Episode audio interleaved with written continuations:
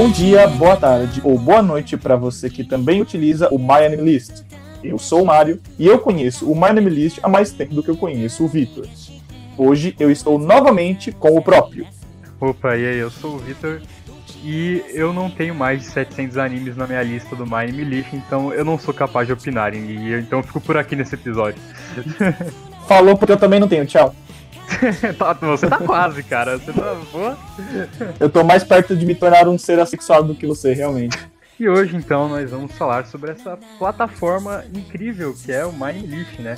E esse, né, vale dizer que é eu não, não vai ser o primeiro que a gente vai enviar, mas um, uma curiosidade interessante que é o primeiro podcast que nós gravamos desde agosto, provavelmente, do ano passado. Então, sim, é, dando um pequeno, pequeno, assim, bem rápido parecer do que aconteceu, cara. A gente teve muitos problemas para enviar o último episódio, que foi de Surayori, que como vocês podem ver, teve mais de 3 horas, teve 3 horas e meia, pra ser exato. Pois então, é. é. A gente teve vários problemas para enviar ele. A gente teve problemas também no meu HD, com 5 episódios prontos pra gente enviar, a gente acabou perdendo tudo que meu HD queimou. E aí, cara, deu uma desanimada grande, assim, até eu arrumar meu PC e tudo. E realmente, a gente foi pro saco, muito trabalho, e por isso a gente deu uma parada. Mas agora estamos voltando aqui a gravar aos poucos, né? Vamos ir periodicamente, aí pretendemos lançar alguns episódios. E é, então vamos começar com esse de My List, né? Fazer uma pequena consideração também. Além dessa questão que o Victor falou, desses problemas técnicos de queima de HD, perda de, é, perda de arquivos tudo mais, também tinha um outro fato, assim, pouco relevante, de que nós dois somos estudantes universitários o Vitor no, no segundo, né, no primeiro, aliás, no primeiro ano dele, no momento em que isso aconteceu, eu estava no meu último ano encerrando, então tava pegando fogo. Tanto eu quanto ele muito atarefados, então a gente, além dessa questão de, é, de problema com a tecnologia, digamos assim, a gente também estava com pouquíssimo tempo disponível para gravar as, os novos episódios, visto que logo depois de agosto a gente voltou de férias, né? E começou a ter realmente atividades mais pesadas, acabando não tendo de fato tempo para conseguir gravar novos episódios. Então, além Sim. desses problemas aí, a gente teve essa questão. Mas com muito. Em agosto, e aí em dezembro aconteceu a merda do HD, né, cara? Exatamente. De férias. Mas o último episódio que nós tivemos o prazer de gravar e que não foi perdido graças a uma ajuda divina foi justamente esse episódio que o Victor falou de Sorayori. E, cara, eu recomendo muito que você que está nos ouvindo pare agora e vai escutar primeiro o podcast de Sorayori. Eu sei que é grande, eu sei que pode parecer que vai demorar uma eternidade. Você vai assistir One Piece e não vai ter terminado de, de escutar o nosso podcast. mas, é, cara, realmente vale a pena. Eu, particularmente, gostei muito de fazer aquele episódio. E eu também acredito que esse tenha sido o nosso melhor trabalho desde que a gente começou com esse nosso pequenino projeto do nosso podcast. Então, se tiver um, um pouquinho de tempo, vai lá e dedica, nem que você vá assistindo de pouco em pouco, mas sim, eu sim. acredito que vale bastante a pena. Vou, antes de a gente começar, pedir para vocês aí é de super importância que vocês sigam o podcast na plataforma em que você está ouvindo. É, provavelmente, eu, eu, creio que, sei lá, uns 91% dos nossos ouvintes sejam do Spotify, então é, segue aí, porque é muito importante para você receber todos os nossos conteúdos e tudo, e para você dar aquela força pro, pro próprio canal, assim, pra gente ver que está funcionando. É, além disso, é, cara, uma coisa extremamente importante que eu vou reiterar nesse episódio para que vocês façam se você tem um comentário, história ou, qualquer coisa que você queira falar, não só sobre esse episódio, como qualquer outro episódio que a gente já tenha feito, mande um e-mail para canalpapodealquimista.gmail.com. Tudo isso daqui vai estar aqui na descrição, mas eu vou reiterar isso justamente porque o Spotify, né, ele deixa você muito longe do seu público, então fica complicado assim, de saber quem está do outro lado. Então qualquer comentário que tenha para fazer aí dos nossos podcasts, manda aí no, no no, no e-mail que a gente vai ler aqui nos próximos PDAs. Uh, ah, e além disso, uma última coisa, eu vou passar agora a deixar o link do YouTube do nosso canal, que já tem há muito tempo, aqui na Sim. descrição dos vídeos, porque a gente vai começar a postar cortes do nosso podcast lá. Então, vou deixar tudo isso aqui. Bom, além dessa questão dos e-mails, se você quiser se comunicar conosco de uma maneira mais rápida, mais fácil, mais prático, você pode acessar as nossas redes sociais. Nós temos os nossos perfis pessoais do Twitter, o meu é o arroba pirata sem bando. Eu não estou tão ativo ultimamente, mas eu sempre dou uma entrada lá, então se você quiser comentar, certamente eu vou te responder. E o Victor também tem o, o Twitter pessoal dele, que é o arroba Tenente Victor, Victor com C. Além disso, é, conectando também com o assunto, a nossa pauta de hoje, também temos os nossos MyAnimeList, os nossos perfis no site. O meu é o arroba, aliás, arroba não, não tem arroba no, no MyAnimeList, é o Mr. Underline Mario. É, é, é, importante prestar atenção porque eu mudei recentemente meu nick, antes era Captain Underline Mario, agora é Mr. Underline Mario. E o Vitor, qual que é, Vitor? É Sonante096, se eu não estiver equivocado? É, Sonante096. Exatamente. Então, entrem lá, solicitem a amizade, lá vocês podem acompanhar os animes que a gente está que a gente tá acompanhando, ver nossas notas e tudo mais. Coisas que a gente vai aprofundar mais no episódio de hoje para vocês entenderem, você que é, já conhece, você que ainda não conhece, aquilo que a gente fala sempre no começo dos nossos episódios sobre essa, essa plataforma, sobre o My Anime List. Esse episódio podia ser patrocinado. Ô, ô My Anime List, ô, patrocina nós aí. Faz favor. My Anime List eu tenho, eu tenho um min score inferior a 6, então quer dizer que a minha opinião tem validade. Por favor, patrocina nós e me dá um, um cargo de administração que eu vou, vou ajudá-los. E bem, para explicar o que a gente vai fazer hoje, uh, basicamente a gente vai começar uma série que a gente quis começar aqui, a gente achou que ia dar tudo para fazer em um PDA só, mas acabou que não, não funcionou. Mas o que a gente vai fazer é basicamente analisar o Miami List como um todo, desde explicar o que ele é no começo, assim, falar um pouco sobre ele Uh, e nesse, nesse episódio específico, uh, analisar o top 100 de animes do Miami List, falar nossas opiniões, uh, o que a gente acha dele, falar um pouco sobre os animes que estão lá. E nos próximos vídeos dessa série, a gente vai falar sobre outros tops, sobre o top de mangá, sobre o top de é, personagens, o top de pessoas, até chegar nos nossos próprios perfis para a gente falar os nossos tops, falar um pouco sobre os nossos perfis do Miami List. Mas então, é, sem mais delongas, então, bora, bora começar. Bora!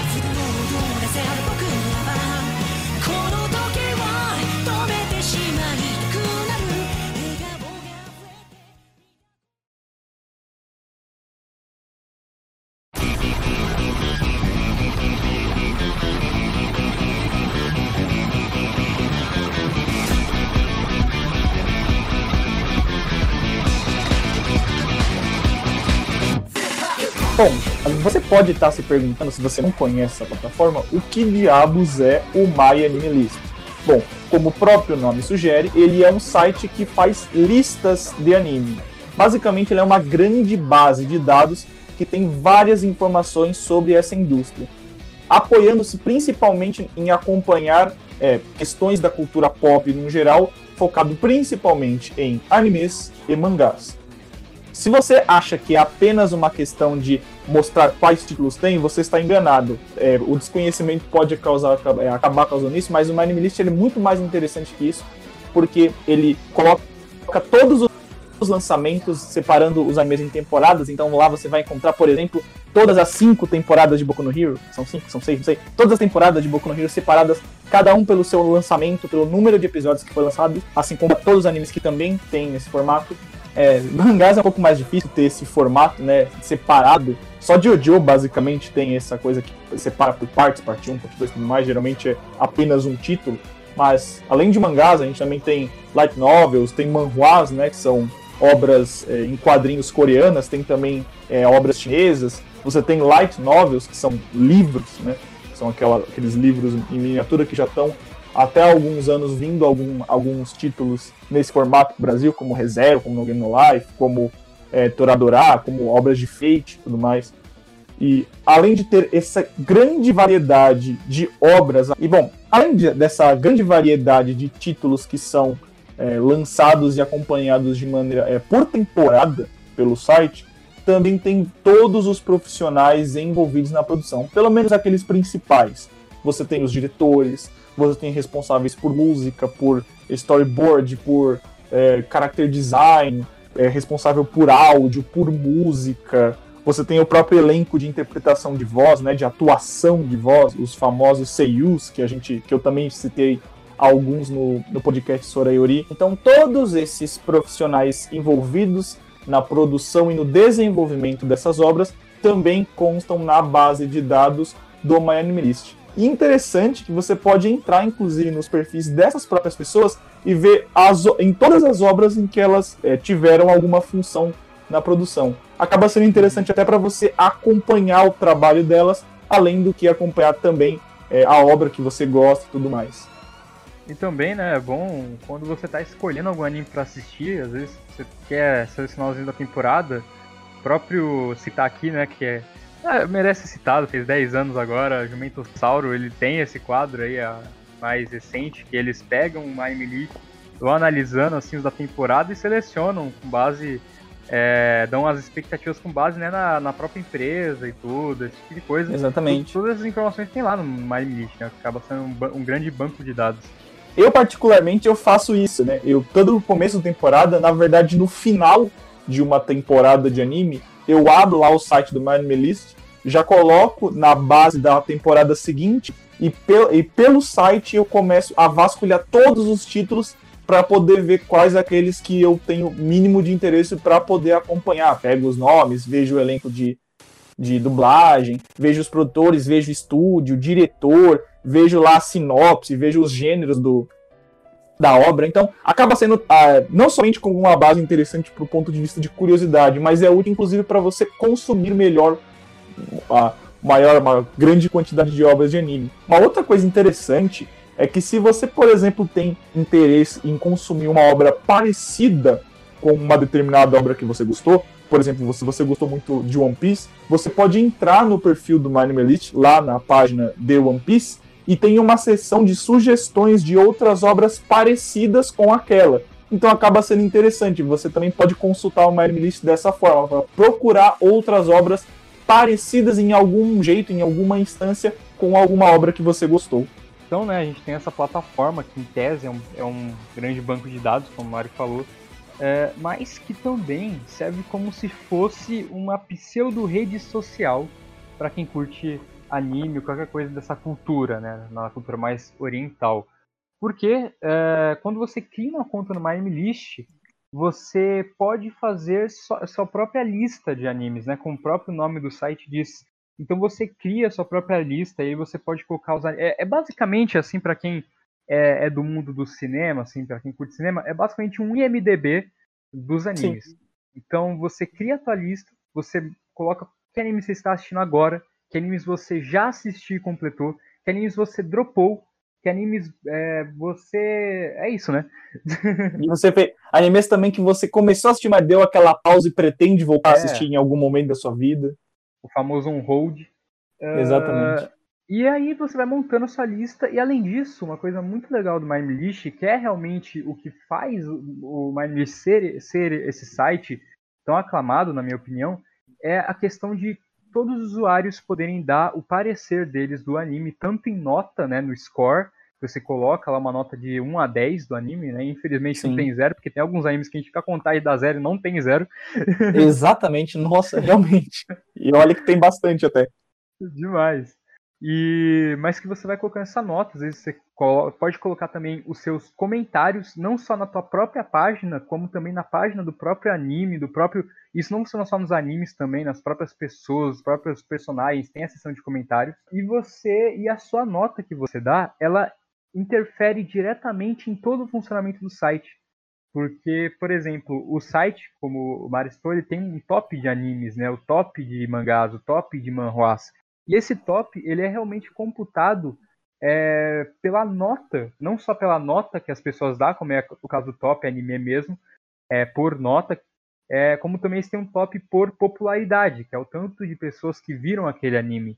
Então, a sua opinião, tipo, ela, ela interfere, assim, no próprio funcionamento do anime. Isso é importante dizer para depois, né, que agora a gente vai, daqui a pouco a gente vai analisar esses tops para vocês saberem que o parâmetro de nota é, é muito individual, porque é de cada pessoa que cria a conta dela, vai lá e coloca a nota dela, entendeu? E aí dá, dá o geral. Acho que isso que, é, que faz do MyMillish uma plataforma tão boa. Uma outra coisa interessante nesse sentido que o Victor falou é que esses tops por popularidade, por nota, como o Victor bem disse, que interfere no próprio funcionamento do site, estão uhum. começando a ter mais relevância não somente para o público ocidental, mas também para o público oriental, para os japoneses. Eles estão começando a olhar mais em como que o anime está repercutindo, utilizando como base várias plataformas, entre elas a mais relevante o próprio MyNewList. Vez ou outra você vê pipocando na internet notícias de que um autor de uma determinada começou a ver mais ou menos que tipo de repercussão que ela estava tendo utilizando como base My Name List. Então, é, bem ou mal, você além de estar tá, é, contribuindo para a comunidade, você dando a sua opinião, a sua nota, o seu parecer sobre ela, você também pode estar tá, é, incentivando a indústria. Você está, digamos que, comunicando o que você está achando sobre o anime. Isso está começando a ter cada vez mais relevância para o público que, entre aspas, importa do ponto de vista mercadológico, que é o japonês. Uhum, exatamente. E quando você cria a sua conta, né, é, a sua própria conta, assim, você é, ela como se fosse realmente uma conta assim de, de, Facebook, Instagram, sabe? É bem completa assim a personalização. Você coloca teu nome, né, no caso nickname e tudo. Tu coloca data de nascimento, você pode colocar, não é obrigatório, mas pode colocar para público esse tipo de coisa, descrição. E lá você, além de você poder né, organizar a sua lista que é pública, assim, qualquer um pode ir lá, ver a tua lista, ver as notas que você dá, você também pode é, organizar os seus próprios tops. Então ali você cria teu top anime, top 10 de anime, top 10 de mangá, de personagem, de pessoa. E você, além de você criar sua própria conta, você pode seguir e adicionar aos seus amigos qualquer outro perfil que tenha no MyMilist. Então você tem outro amigo que usa ali, tu pede lá e você pode comparar a nota entre os dois. Você pode ver o, o min score dele, tudo, né? E é uma coisa que eu não falei também do min score, que né, basicamente é a média é, aritmética, eu acho, né, provavelmente, é, das notas que você dá para os animes da sua lista, né? Até o Mario brincou que o min score uhum. dele tá lá na média, assim. É, então, é, é uma plataforma extremamente completa e, cara, que te dá uma liberdade muito grande, uma organização também muito grande. Eu sou uma pessoa muito analógica, né? Eu o pessoal sabe. Eu gosto de usar papel e caneta, eu gosto de escrever as coisas. A minha primeira lista de anime, antes de eu conhecer o Anime List, foi uma lista em caderno de papel dos animes que eu tinha assistido, dos animes que eu queria assistir, que o Lucas fez para mim. O Lucas já participou de diversos episódios aqui do, do PDA. É, e depois, né, eu fui pro celular, bloquinho de nota, que até hoje Cara, eu faço isso às vezes. É interessante que esse bloquinho de notas você fez quando nós estávamos indo de metrô para comprar uhum. o primeiro volume do mangá de Boku no Hero, o lançamento aqui no Brasil. A gente ficou mega animadão e foi comprar lá longe é, de onde a gente mora, tá ligado? Foi interessante. Aí, Mário, é engraçado, o Mário foi falando de anime assim, não. Então escreve aí a lista aí, faz aí pra mim no, no bloco de notas. E até hoje, tipo, eu uso essa lista porque tem muito que eu não vi. Mas, então, é uma forma muito organizacional, justamente porque você tem tudo aquilo no site de forma extremamente organizada. Eu já vi gente, cara, usando é, é, como é que fala? Planilha de Excel para fazer lista de anime. Eu já vi, eu conheço gente que faz isso, cara. Então, Meu Deus! É, pois é, muito complexo. Então lá na Inli você tem lá de uma forma muito dinâmica, que qualquer um pode ver, além de ser algo organizacional para você, pode ser para tipo várias outras pessoas que podem ir na tua lista. Você vai estar tá, tipo até mesmo como o Mario falou, incentivando o teu anime às vezes, né? De você dar, dar uma, uma votação ou coisa assim. Votação não, né? De dar nota ou coisa assim. E a, cara, a plataforma extremamente interessante para mim é indispensável assim, quem realmente curte assistir anime, eu acho muito interessante o pessoal ter. Concordo. Eu queria também adicionar dois pontos interessantes que, como o Vitor disse, tem essa questão da comunicação entre perfis, entre pessoas. Você tem as comunidades e os clubes, em que eles pegam e debatem, por exemplo, episódio a episódio que vai lançando, capítulo a capítulo que vai lançando. É importante dizer, a gente está falando bastante aqui sobre a mídia animada, sobre o anime, mas também tem basicamente tudo que a gente falar para anime tem para mangá também, né? O, as obras em mangá, como eu já tinha dito lá no início. Então você pode é, conversar com a comunidade internacional sobre o, o título que você está acompanhando, independente de qual formato ele tenha. E, cara, o, anime, o My Anime List, ele se tornou uma plataforma tão grande que ele chegou a cobrir eventos de anime, shows, né, de, de pessoas envolvidas com uhum. anisongs, né? Inclusive, a, gente faz... participou de um, a gente participou de um desses, né? Exatamente. É, então, cara, é de fato muito interessante. Teve show de Carolyn Tuesday, que foi, é, foi transmitido pelo My Anime List. Se eu não me engano, teve uma vez que teve um, é a transmissão de um show que aconteceu num evento dos Estados Unidos. Então, cara, é uma coisa cada vez mais frequente e acaba sendo interessante para nós que acompanhamos esse universo da cultura pop japonesa poder acompanhar de uma maneira tão próxima e tão é, organizada como o My Anime List propõe para nós. Bom, muito bem. antes da gente partir exatamente para falar sobre os tops, sobre notas e tudo mais, eu queria aqui fazer algumas considerações iniciais, justamente sobre essa questão numerológica, né, que é colocado é, quase que uma necessidade nossa de dar notas, dar números e fazer questões de competição envolvendo obras de entretenimento. É muito importante que você pare e pense se de fato um número, seja ele qual for, de fato representa bem a experiência que você tem com uma obra, com alguma situação da sua vida. Porque se a gente parar para pensar mesmo, um, vídeo, é, inclusive muito bom que tem sobre isso, é sobre o Guto da Cronosfera, onde ele aborda esse tema de nota e, que, e, em relação a mídias de entretenimento, é que a nossa experiência é uma coisa subjetiva. Ela tem algumas questões objetivas, mas ela é predominantemente uma coisa subjetiva. Já números são uma coisa completamente oposta disso, é uma coisa exata, é uma coisa objetiva, tanto que a área de números que estuda e utiliza números com uma, uma predominância maior é justamente chamada a área de exatas. E a nossa experiência com a obra, ela não é exata, ela não depende somente de fórmulas e números. Então, a primeira coisa que eu queria deixar aqui bem claro é que não necessariamente porque um anime que você está querendo ver tem uma nota, sei lá, 6 ponto não sei o que no top do My List, quer dizer que você não tem chance de gostar. Ou mesmo o contrário, um anime que tem 8.87, que necessariamente você tem que assistir, achar ele maravilhoso e gostar. Você pode utilizar aquilo como base para apoiar e fazer uma, entre aspas, uma, uma é, como é que é? Uma previsão, obrigado. É, obrigado, cérebro. Você pode utilizar aquela nota como uma previsão para sua expectativa, mas nunca coloca aquilo como se fosse algo definitivo. Não, como saiu no anime list que tem a nota tal, então eu tenho certeza que esse anime vai ser vai ser incrível, ou vai ser mediano, ou vai ser é, um lixo. Não, pega e vai assistir. O número não representa com exatidão, com propriedade a sua experiência com a obra. E ela que verdadeiramente importa. Não um número ou um ranking. Essa questão de você fazer ranqueamento, lista de primeiro, segundo, décimo oitavo, vigésimo quinto, ao meu ver, não tem muita importância. Porque a obra, uma obra específica, ela não é feita para chegar e falar, olha, essa aqui é melhor do que aquela outra. Eu sei que é difícil a gente falar com essa é, falar desse jeito uma vez que a gente vive num mundo hipercapitalizado, principalmente no Japão, com essa questão da produção cultural de obras de entretenimento, em que uma tem que vender mais do que a outra, uma tem que vender bem para poder ter continuação, senão é cancelado e tudo mais, então tem esse viés mercadológico.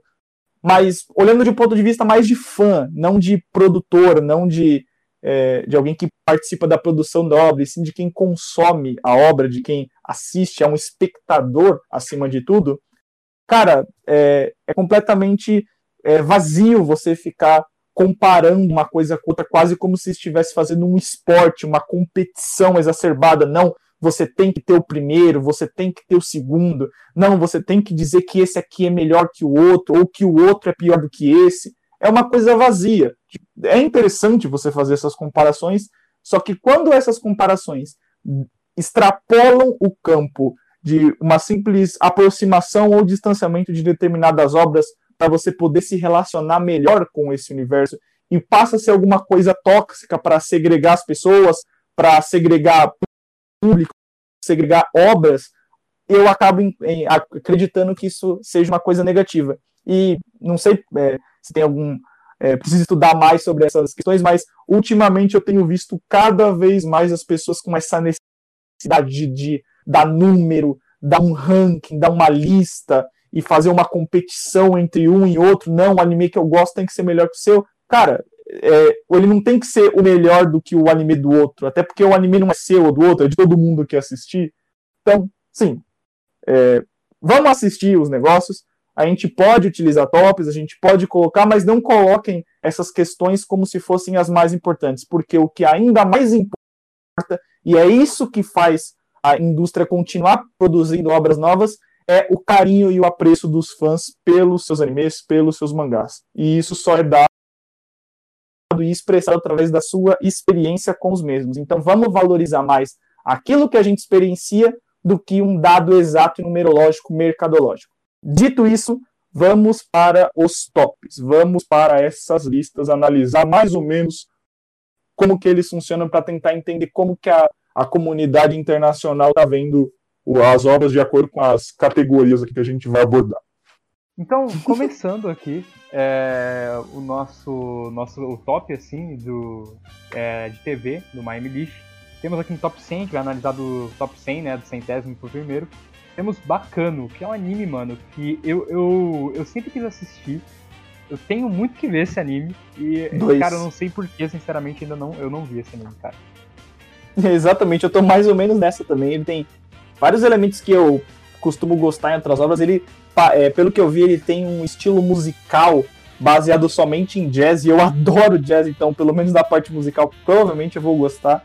E todas as vezes que eu vi as pessoas se comunicando sobre essa obra, geralmente é muito boa. São, são opiniões, é, de maneira geral, positivas. Então eu tenho uhum. uma certa expectativa. E como é um anime curto, né? Só 13 episódios, é, é uma experiência relativamente curta. É, é de fácil encaixe na sua, é, na sua rotina para poder assistir. Então, é, algum dia eu ainda vou ver bacana e quem sabe a gente não faz um, um, um PDA sobre esse anime se ele for tão bom assim, como eu, eu tenho expectativa. E aqui a gente já, já vê que ele tem um min score de. Né, já cravado com 8.41, que é bem alto. Sim, uma nota. Sim. Uma nota bem é, alta. Não é nem score, é nota, é nota mesmo. É, é nota, é realmente, é nota mesmo. E em cima dele tem o Zag Drop, que é um anime que eu não assisti, mas eu sei a história porque o, o Mario acabou me contando. E eu sei Sim. que no mangá acontecem umas coisas bem erradas, né, com a história. Tem um bagulho assim, não tem? É, o anime, ele adaptou uma primeira etapa dessa história, né, que conta basicamente a história de um, de um cara que adota uma, uma parente distante dele, que é uma criança que acabou perdendo os pais e praticamente todos os familiares em um acidente, então não tinha mais ninguém para cuidar dela, né, ser o mentor dela, né, o responsável. E aí o protagonista acaba a, adotando ela. E na primeira parte do, é, é, da história do mangá, e que é essa parte justamente que foi adaptado para anime, é realmente uma relação de pai e filha, super é, bonitinho, tendo aquela coisa do contato de um pai com uma filha, os desafios de criar uma criança e tudo mais. Só que aí meio que depois, quando passa desse momento no mangá, essa parte não tem adaptada para anime, eles já começam a desvirtuar, colocam mais essa relação sendo é, deturpada para a menina se apaixonando pelo cara, né? Uma vez que ela começou a já ser adolescente, né, e tudo mais. Eu não acompanho exatamente essa parte no mangá, mas eu vi já vários relatos de pessoas falando sobre isso e como eu me sentia mal com isso, eu resolvi nem continuar no mangá, eu resolvi ficar com a minha experiência no anime que é muito positiva. E é uma surpresa o Sag Drop estar tá nesse, nesse, nessa posição é. alta, porque é bem família, é legal, mas. Não sei. É interessante, interessante. Eu, eu ia falar isso também, porque uma coisa que a gente. Uma coisa que eu tô, vejo assim, top do Miami Niche é que o que predomina, principalmente mais pra frente, é, é a questão de animes mais ou senes, ou shonens, ou animes de ação. É difícil você pensar Slice of Life no top 100. Obras bem populares, né? Que várias pessoas é. conhecem e assistem. O Sag Drop não é exatamente esse tipo de coisa. É, Embora ele esteja com 409 mil membros, é um número expressivo. Pois é. Uh, e na posição 98 temos outro que eu não vi, é, que é Kono Esse eu vi. Tomare a segunda temporada de Kono Totomare. Eu ouvi falar, é aquele anime que do, daquele instrumento bizarro, né? Koto. É, o Koto, aquele instrumento japonês.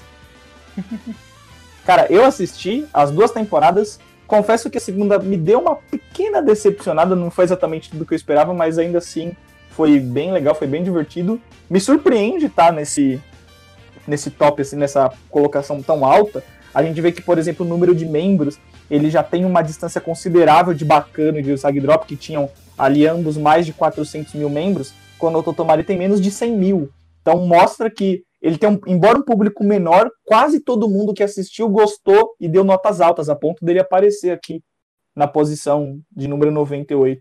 É interessante, eu gosto, eu gosto. É uma, fica recomendado para quem gosta de anime de música e um pouco de dessa coisa do drama colegial, né, drama do ensino médio. É, eu, eu não vi, mas eu lembro que na época que tava lançando você e o Doni estavam comentando Nossa. demais. Ah, e no lugar 97 a gente tem um que eu sei que é o famoso anime que provavelmente você vai querer fazer, ou pelo menos citar ele bem melhor em outros PDAs. Sim. Que é o anime que você chorou no primeiro episódio, né? Que é o Cross Game. Sim. É. O único anime que eu chorei no primeiro episódio. Cara, um anime de, de beisebol, adoro beisebol, adoro esporte. Né? Não à toa eu sou formado em educação física. É, cara, são 50 episódios que. Foi um dos últimos animes que eu maratonei. Eu eu realmente assisti tudo de uma vez, não me importava com comer, com dormir, isso é apenas, era apenas um detalhe perante essa obra-prima que, cara, muita emoção, muita emoção. Final fechado, coisa, coisa bela, coisa linda. E finalmente algum que eu vi. em, uh, em, lugar 96 temos é, Sangatsu no Lion. Cara. A primeira temporada. É, a primeira temporada. Eu vou deixar para falar mais desse anime quando eu vou falar mais pra frente. Top, mais pra frente. Sim, sim. E ele é um dos animes que merecem um PDA inteiro só pra ele, cara. Certamente. Ah, como eu gosto desse negócio. Sério, eu acho ele. Eu acho ele um anime, cara, muito gostoso de assistir, com ótimas mensagens, uma direção da Shaft, né? Isso, do. Do Akayuki Shimbo. Nossa, é impecável a direção desse anime, a trilha sonora. Eu adoro realmente tudo nesse anime, cara. Ele é profundo, os personagens são muito bons. Eu acho que. Eu não sei se, aonde a segunda temporada está nesse top, mas eu acho que está muito baixo. Eu acho muito baixo 96 para essa maravilha. Olha, eu, não, eu vou dizer que talvez para a primeira temporada. Não que, como eu disse, questão de colocação, ah, para cima e para baixo, tipo, não importa. Eu, eu fico feliz dele estar tá aí, da primeira temporada sim, tá aí. É, eu já, provavelmente a segunda. Provavelmente não, eu sei que a, a segunda temporada também está nesse top, então eu acabo ficando feliz nessa quando tem essa lista assim, pelo menos ele tá num lugar assim, não em questão de colocação, mas pelo menos eu fico feliz de um amigo que eu gosto tá tá citado aí. Agora uhum. o próximo, cara, que curioso, esse eu nunca nem ouvi falar, mano. Nem eu, eu ia perguntar se assistiu Mononoke. Não, eu já ouvi falar. Eu, já, eu vou até pesquisar aqui, eu já ouvi falar. Cuidado, cuidado para você não tá com, não tá confundindo com Mononoke Hime, que é um filme do estúdio ah, Ghibli. Princesa. Esse é outro, não é? É, não, esse então eu realmente nunca ouvi falar. Eu também nunca nem ouvi falar, então a gente vai só partir pro próximo que eu também adoro.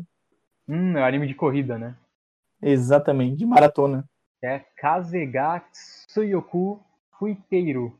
Tá Ou Run with the Wind, que é 94. É, cara, como esse negócio é legal.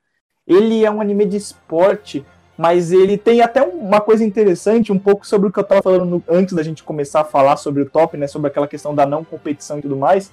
Esse é um anime de maratona, um anime de esporte que tem um viés competitivo, mas ele não coloca esse viés como um, uma questão profunda do anime, como geralmente quase todos os animes de esporte fazem. Aqui uhum. o esporte é muito mais utilizado como o fator é, maratona, o fator corrida, o fator competitivo. É muito mais colocado como se fosse uma própria alusão à vida, né? a como os corredores vão resolvendo seus problemas, entrelaçando, conectando-se com outras pessoas.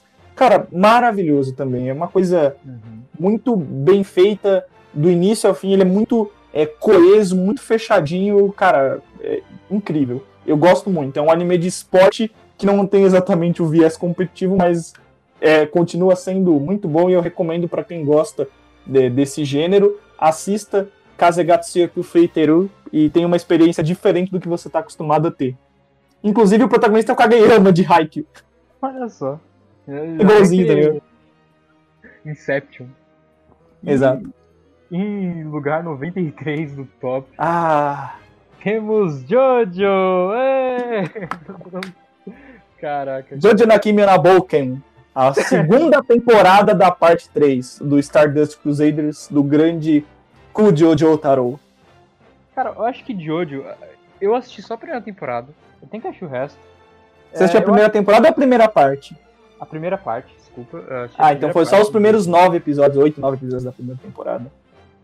Eu assisti mais do que isso, mas. Então acho até. Então você começou a assistir. É, exato. Começou a assistir a parte 2.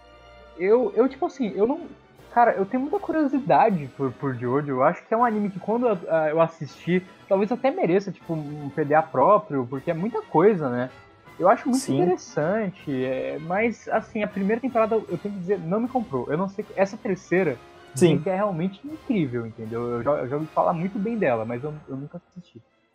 Cara, Jojo, eu, eu, se eu não me engano, eu citei ele naquele nosso episódio de É Verdade, quer dizer às vezes não, como uhum. um anime, de maneira geral, é, todas as partes, que eu considero até meio ruim, mas eu gosto. É, é assim, eu reconheço os problemas de Jojo. Aliás, todo mundo sabe sobre os problemas de Jojo.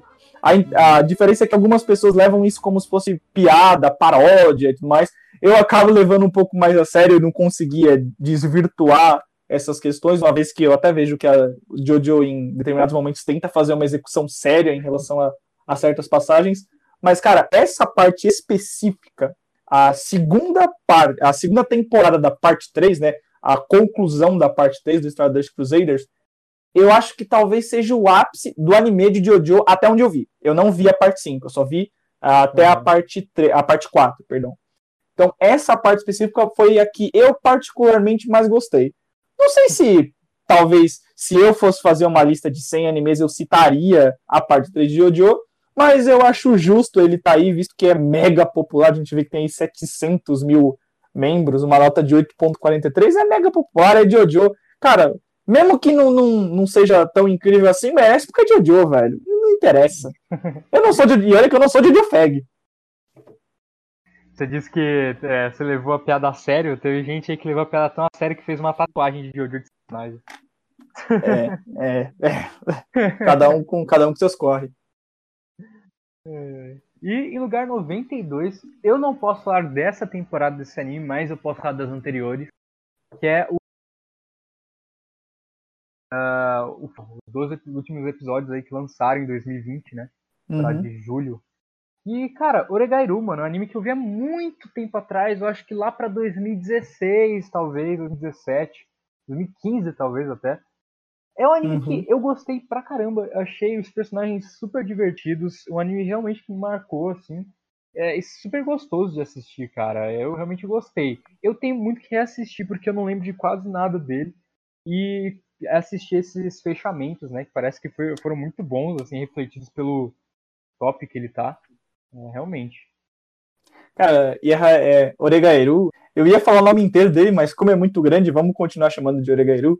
Cara, ele é um anime legal para você assistir enquanto você tá é, no ensino médio, assim. É, ele reflete bastante sobre que, as questões adolescentes, sabe? Embora tenha um certo afastamento, porque nós basicamente somos brasileiros, vivemos a, a nós somos brasileiros e, e vivemos a realidade do nosso país, que é bastante diferente da realidade japonesa, inclusive em educação, mas tem várias questões que, embora tenham é, abordagens diferentes, acabam refletindo coisas muito parecidas. Então é, é muito interessante para você assistir é, Oregairu quando você está no ensino médio. A primeira vez que eu assisti, eu estava mais ou menos nessa etapa aí da vida de final de Fundamental 2, início de médio.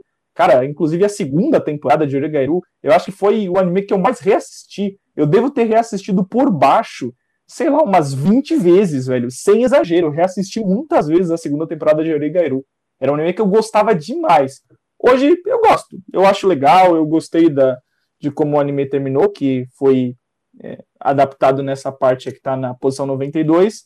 Mas eu diria que deu uma cansada, uma cansada mínima, embora eu goste ainda. É positivo, é legal. Outro bem é. popular com 450 mil, 458 mil é, pessoas que colocaram Oregairu a terceira temporada em seu perfil. Em 91 lugar aqui no nosso top, já chegando no top 90 aqui, né? Temos o Psyche Soul no Psynan, que é um anime que eu sempre vi na Netflix. Eu não sei, sinceramente, porque eu não assisti esse anime ainda. Mas eu tenho muita vontade de assistir, cara. Ele é doidão, ah, Agora eu entendi por que, que eu não assisti 120 episódios. Não, mas calma, é, aí tá meio, meio que equivocado, porque são 120 de, são entre, seriam 120 episódios de 5 minutos, então na verdade ele é um anime de 24. Ah, é? ah não sabia, não. Ele é um anime de 24. É, então, são 24. Cara, ele é doidaço, velho. Ele é, ele é muito. Ele é divertido de acompanhar. Os personagens dele são completamente loucos, então é, é, é divertido. Comédia. eu não sei se eu. Exato. Eu não sei se eu colocaria no meu top tão alto, mas novamente, curioso que um anime assim é um, é um. Se não me engano, é um mangá de comédia da Shonen Jump, então tem essa questão da popularidade, né? Muito popular. Quase 700 mil pessoas é, colocaram ele no perfil. interessante. Interessante ver um anime diferente desse, né? Que não é ultra popular, pelo menos não tão falado, tá numa citado tão alto. Na posição 90 já temos aqui o início de uma obra que eu imagino que vai aparecer uh, outras vezes. Essa eu realmente não me lembro se aparece outras vezes nesse top. Que é Major, a quinta temporada de Major, que é um anime que divide opiniões, né? Tem bastante gente que não gosta, tem bastante gente que gosta. Eu reconheço os problemas dele, mas eu continuo gostando muito. Cara, eu não me importo com, muito sobre os problemas dele. De fato, ele não é uma obra perfeita, uma obra incrível, mas ele pega muito feeling, sabe? É um anime de esporte ao contrário do que eu, do que eu falei sobre Kazegatsu Yaku Fuiteru. Esse realmente é aquele bem estilo de competição, de mostrar o personagem se desenvolvendo enquanto atleta. Eu, eu gosto bastante de Major. E temos um, um, companheiro no nosso grupo, o nosso querido Filacoide, ele adora Major. Ele fala é que ele chorou em todas em todos os, os, finais de temporada de Major. E é muito grande, são amante 126. de anime de esporte e de esporte em si, né?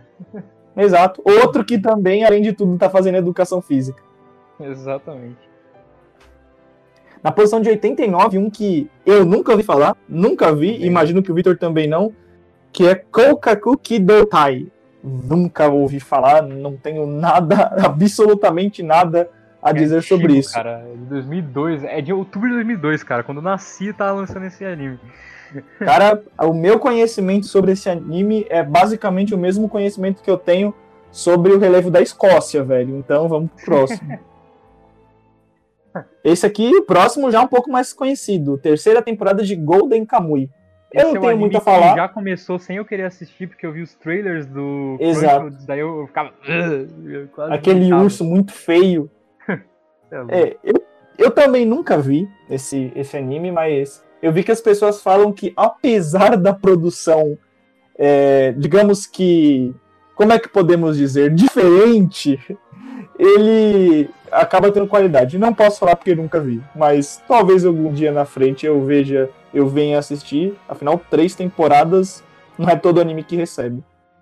Na posição de 87, um anime aclamado, antigo, por muitos brasileiros, inclusive, Yu Yu Hakusho. Cult. Yu Yu Hakusho Cult. Cara, ah, eu assisti cara. pouquíssimo de Yu Yu Hakusho. Mas o Dois. pouco que eu assisti, eu consigo ver o crédito que as pessoas dão pra esse anime, entendeu? E, eu, assim, eu realmente gostei. Eu realmente gostei do que eu vi. Mas. Sim, eu assisti questão... pouquíssimo. Fala, fala, fala, desculpa. Eu fala. também achei muito pouco. A, a questão que eu acho é que esses animes, eles estão muito aqui por, pelo quesito nostalgia. Pelo aspecto Sim. de nostalgia. Vão ter mais animes mais pra frente que também estão aqui, eu acredito, por esse aspecto, entendeu? É meio que Sim. aquele negócio de ser meio que intocável, assim, sabe? Sim aquela coisa da relíquia, né? Daquela coisa que, que ajuda a exemplificar a mídia, né? Uhum. Bom, é, eu, eu tenho algumas memórias, eu tenho um carinho minimamente afetuoso por ele, mas não por conta dele, por conta do autor, que é o Togashi, ah, da abertura é. também, né? Que o Togashi, Togashi fez Hunter x Hunter. Coração, esse ah, Togashi. da mãe. Ah, mano, o, o cara não tem, o cara não tem mais coluna e ainda lançou alguns capítulos. O cara é um guerreiro, mano. É ele você é louco, eu vou tatuar Togashi em um lugar que não bate sol. Mas deixando essa intimidade de lado, é minha e somente da pessoa que for me tatuar, vamos para o próximo. E do Togashi?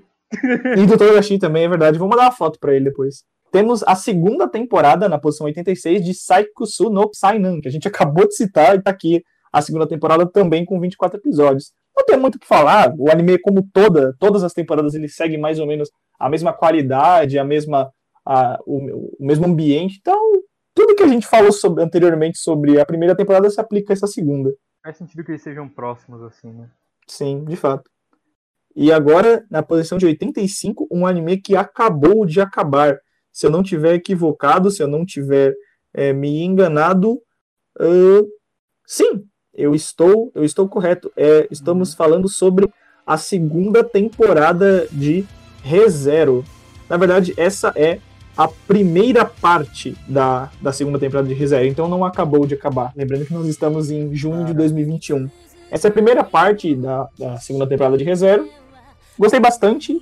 Ela serviu para dar um para construir um pouco sobre, é, do que viria na segunda parte dessa temporada. Deu uma boa desenvolvida no Subaru e começou a, criar o chão para desenvolvimento de outros personagens, colocando coisas da história, mudou bastante o teor da história, não ficou só aquela coisa do Subaru morrendo toda hora. Então eu, eu curti, eu curti. Eu, eu, eu, tenho um amor muito grande por, por ReZero. Eu estou assistindo agora essa segunda temporada. Assisti os primeiros sete, oito episódios já. É, uhum. E cara, eu vou te dizer, eu gosto muito de ReZero, de verdade. É isso que eu tenho pra dizer. É, e essa segunda temporada, para mim, tá sendo bem. e realmente tá incrementando. Eu não sei se superior à primeira, mas ela certamente tá incrementando muito na história e no desenvolvimento Sim. de personagem. Então, Sim. eu acho merecido, assim. Eu me surpreendi de ter visto ele no top, mas, mas eu acho merecido, eu tô realmente gostando. Sim. Eu acho, acho também acho curioso, tá? Aí não sei se, novamente, eu queria um comentário, não sei. Tal, talvez, como é 100, a gente pega e fala, ah, não sei se estaria, não sei o quê. Mas como é 100 lugares, é, é possível que estivesse. Reserva é, é, bem interessante. O próximo, o próximo, ah, o próximo. Cara, 84, ah, Oari Monogatari, a primeira parte de Oari Monogatari. Velho, Monogatari é um anime que a gente está. Pre... Sério, a gente tem que se preparar demais. A gente tem que estudar filosofia. Não, literalmente, a gente tem que estudar filosofia pra, pra gente fazer um PDA especial sobre essa obra, cara. É, é incrível, entendeu? É incrível Monogatari, não tem o que falar. De fato, e essa parte específica, o Oari Monogatari, uhum. é maravilhoso. É, acho que a, a, parte que eu mais gosto de Monogatari é justamente. Nos, não essa primeira parte né, do Oari Monogatari, é mais a segunda, segunda. mas uhum. começa nessa e também é muito bom, muito interessante. Cara, não tem muito o que falar sobre Monogatari, cara. Ou você assiste e gosta, ou tipo, você nem assiste, é. né? É, sei lá, véio. faz o que você quiser, mas vai ver Monogatari. É, é um anime com opiniões muito divididas também, né, cara? Aquilo lá é, é, muito 880 a, a fandom assim, de, de Monogatari, porque tem, ou o pessoal gosta ou o pessoal odeia, mano. Eu já ouvi falar tanta gente que a, a, ama Monogatari, até gente que tipo, não consegue assistir.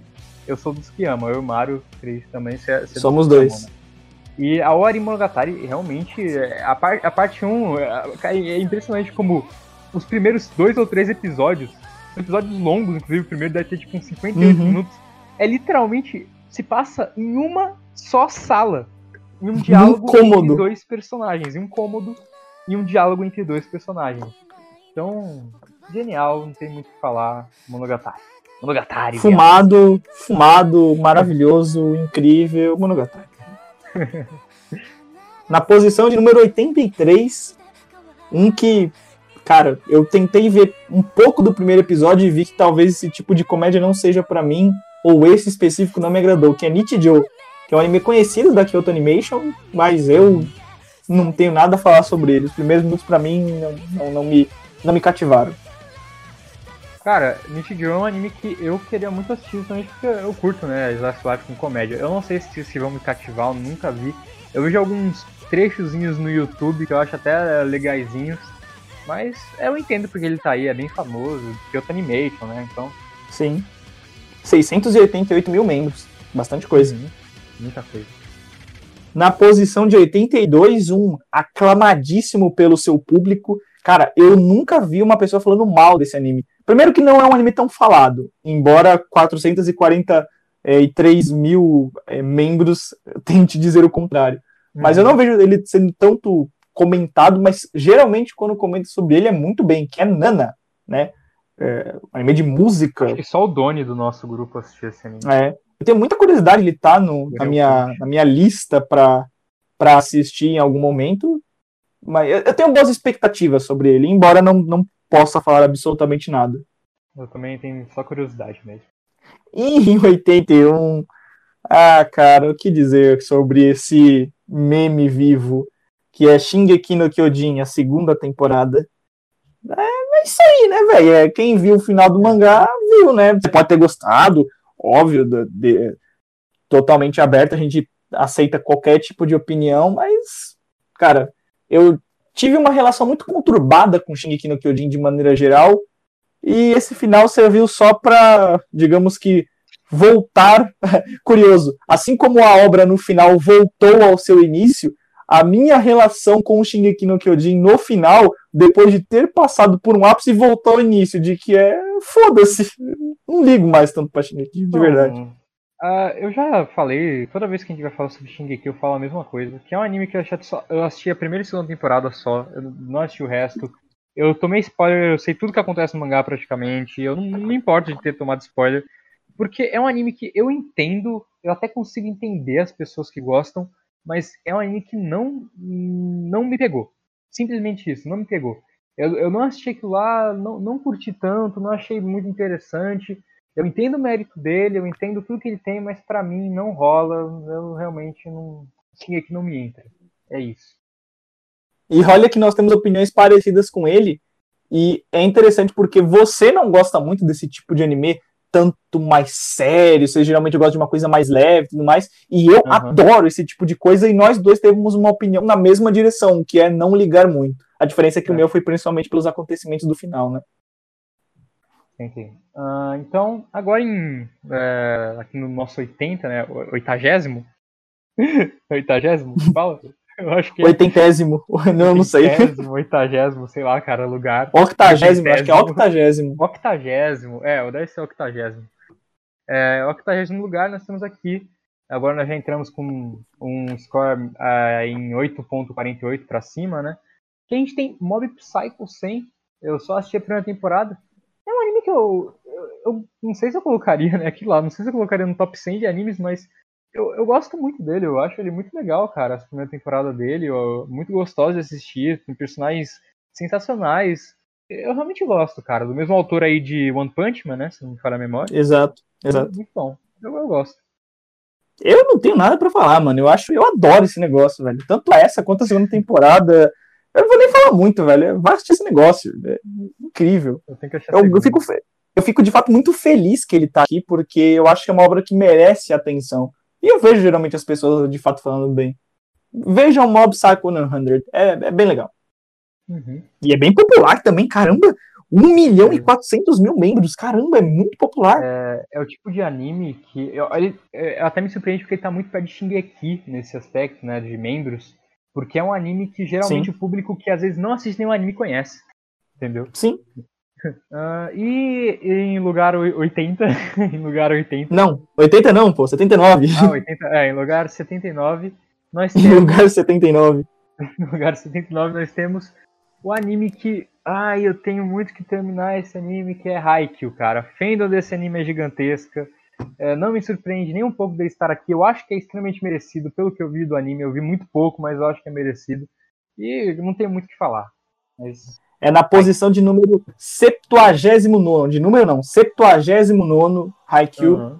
É, eu adoro anime de esporte, eu adoro Haikyuu, mas eu não colocaria Haikyuu num top tão alto, assim, pelo menos eu não colocaria, porque ele é legal, ele é mega divertido, mas sei lá, velho, não sei, não, não, eu acho ele mais. Eu, eu, você ia falar que ele tava baixo, na verdade. Eu, eu acho ele mais. A primeira temporada, eu acho ele mais emocionante do que bom, entende? Não que, uhum. assim, perfiro, pra mim o que, o que de fato importa é a experiência que eu tenho com ele. Mas eu vejo que Haikyuu é assim, eu tenho uma, uma experiência boa no momento que eu tô assistindo ele, mas depois que eu paro de assistir, eu não necessariamente fico com, é, assim, aquela... Fico querendo comentar sobre ele, é mais aquela coisa de momento mesmo. Se fosse pelo momento enquanto eu estou assistindo, talvez eu colocaria por aí mesmo. Mas, sim, depois de ter assistido, assim, tal, talvez não. E em lugar 78, temos. É, cara, esse anime, Banana Fish. É, é, um anime que eu ouço. É, cara, é aquela fandom gigantesca de quem curte a Oi. Uh, eu. Cara, eu sei o que acontece nesse anime, eu levei spoiler, né? Um anime de não me fale porque eu não, eu não assisti, eu não levei spoilers e eu quero assistir.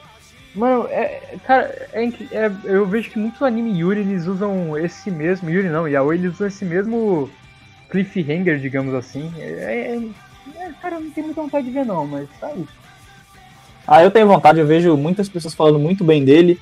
Aí eu fico naquela é, de ser de fato um anime que tem essa popularidade tão grande por ser uma boa obra, que tem uma boa história, bons personagens ou se ele ficou mega é, reconhecido por tratar uma questão é, de representatividade de gênero, né? Uhum. Então, é, eu fico com essa dúvida que eu só vou conseguir é, retirar quando eu assistir. Eu não levei spoiler algum sobre ele, Algum dia eu vou assistir para dar o meu veredito, mas eu tenho boas expectativas sobre ele. Eu vejo o pessoal comentando bem, eu. Como eu disse, é interessante a gente ver que a gente está utilizando isso aqui como base para falar dos títulos, mas a gente está não falando tanto sobre o número que ele representa, e sim mais sobre a nossa experiência quando a gente viu, ou quando a gente não viu, a gente, a gente fala mais sobre o que a gente viu outras pessoas dizendo, e não necessariamente o top, o número dele. É mais ou menos que isso que eu estava querendo dizer naquela minha primeira explicação sobre essa questão de nota, ranqueamento, essa competição entre tops e tudo mais. É, eu acho interessante isso. Mais uma, uma ponto para voltar ao início do, do episódio que a gente está gravando aqui. Uhum, certamente. É, em lugar 77, a gente tem o que eu acho que também só o Doni assistiu, outro anime cult. Temos Samurai Champloo. Eu só conheço a abertura desse anime, não sei nem do que se trata. Dois. Assina embaixo e vamos pro próximo. em lugar 76, tem um que eu nunca. Não, pera. Como... Ah, tá, Berserk. não. Óbvio, é Berserk, é porque é, é, tipo, o nome do anime é Kenpu Denki Berserk. Eu conheço só como Berserk. Eu vi a capa eu, eu nunca, não, pera. Tem lá o. o cara, Berserk é algo que eu vou deixar para comentar nos mangás, porque eu, não, eu assisti só o primeiro episódio do anime e eu fui pro mangá. É, então, né, a gente tem aí. É uma obra incrível, mas eu vou deixar pra mangá. Nunca nem vi. Próximo. e aqui nós temos novamente no lugar 65 ah. Jojo. Ah, dessa vez a parte 4. É...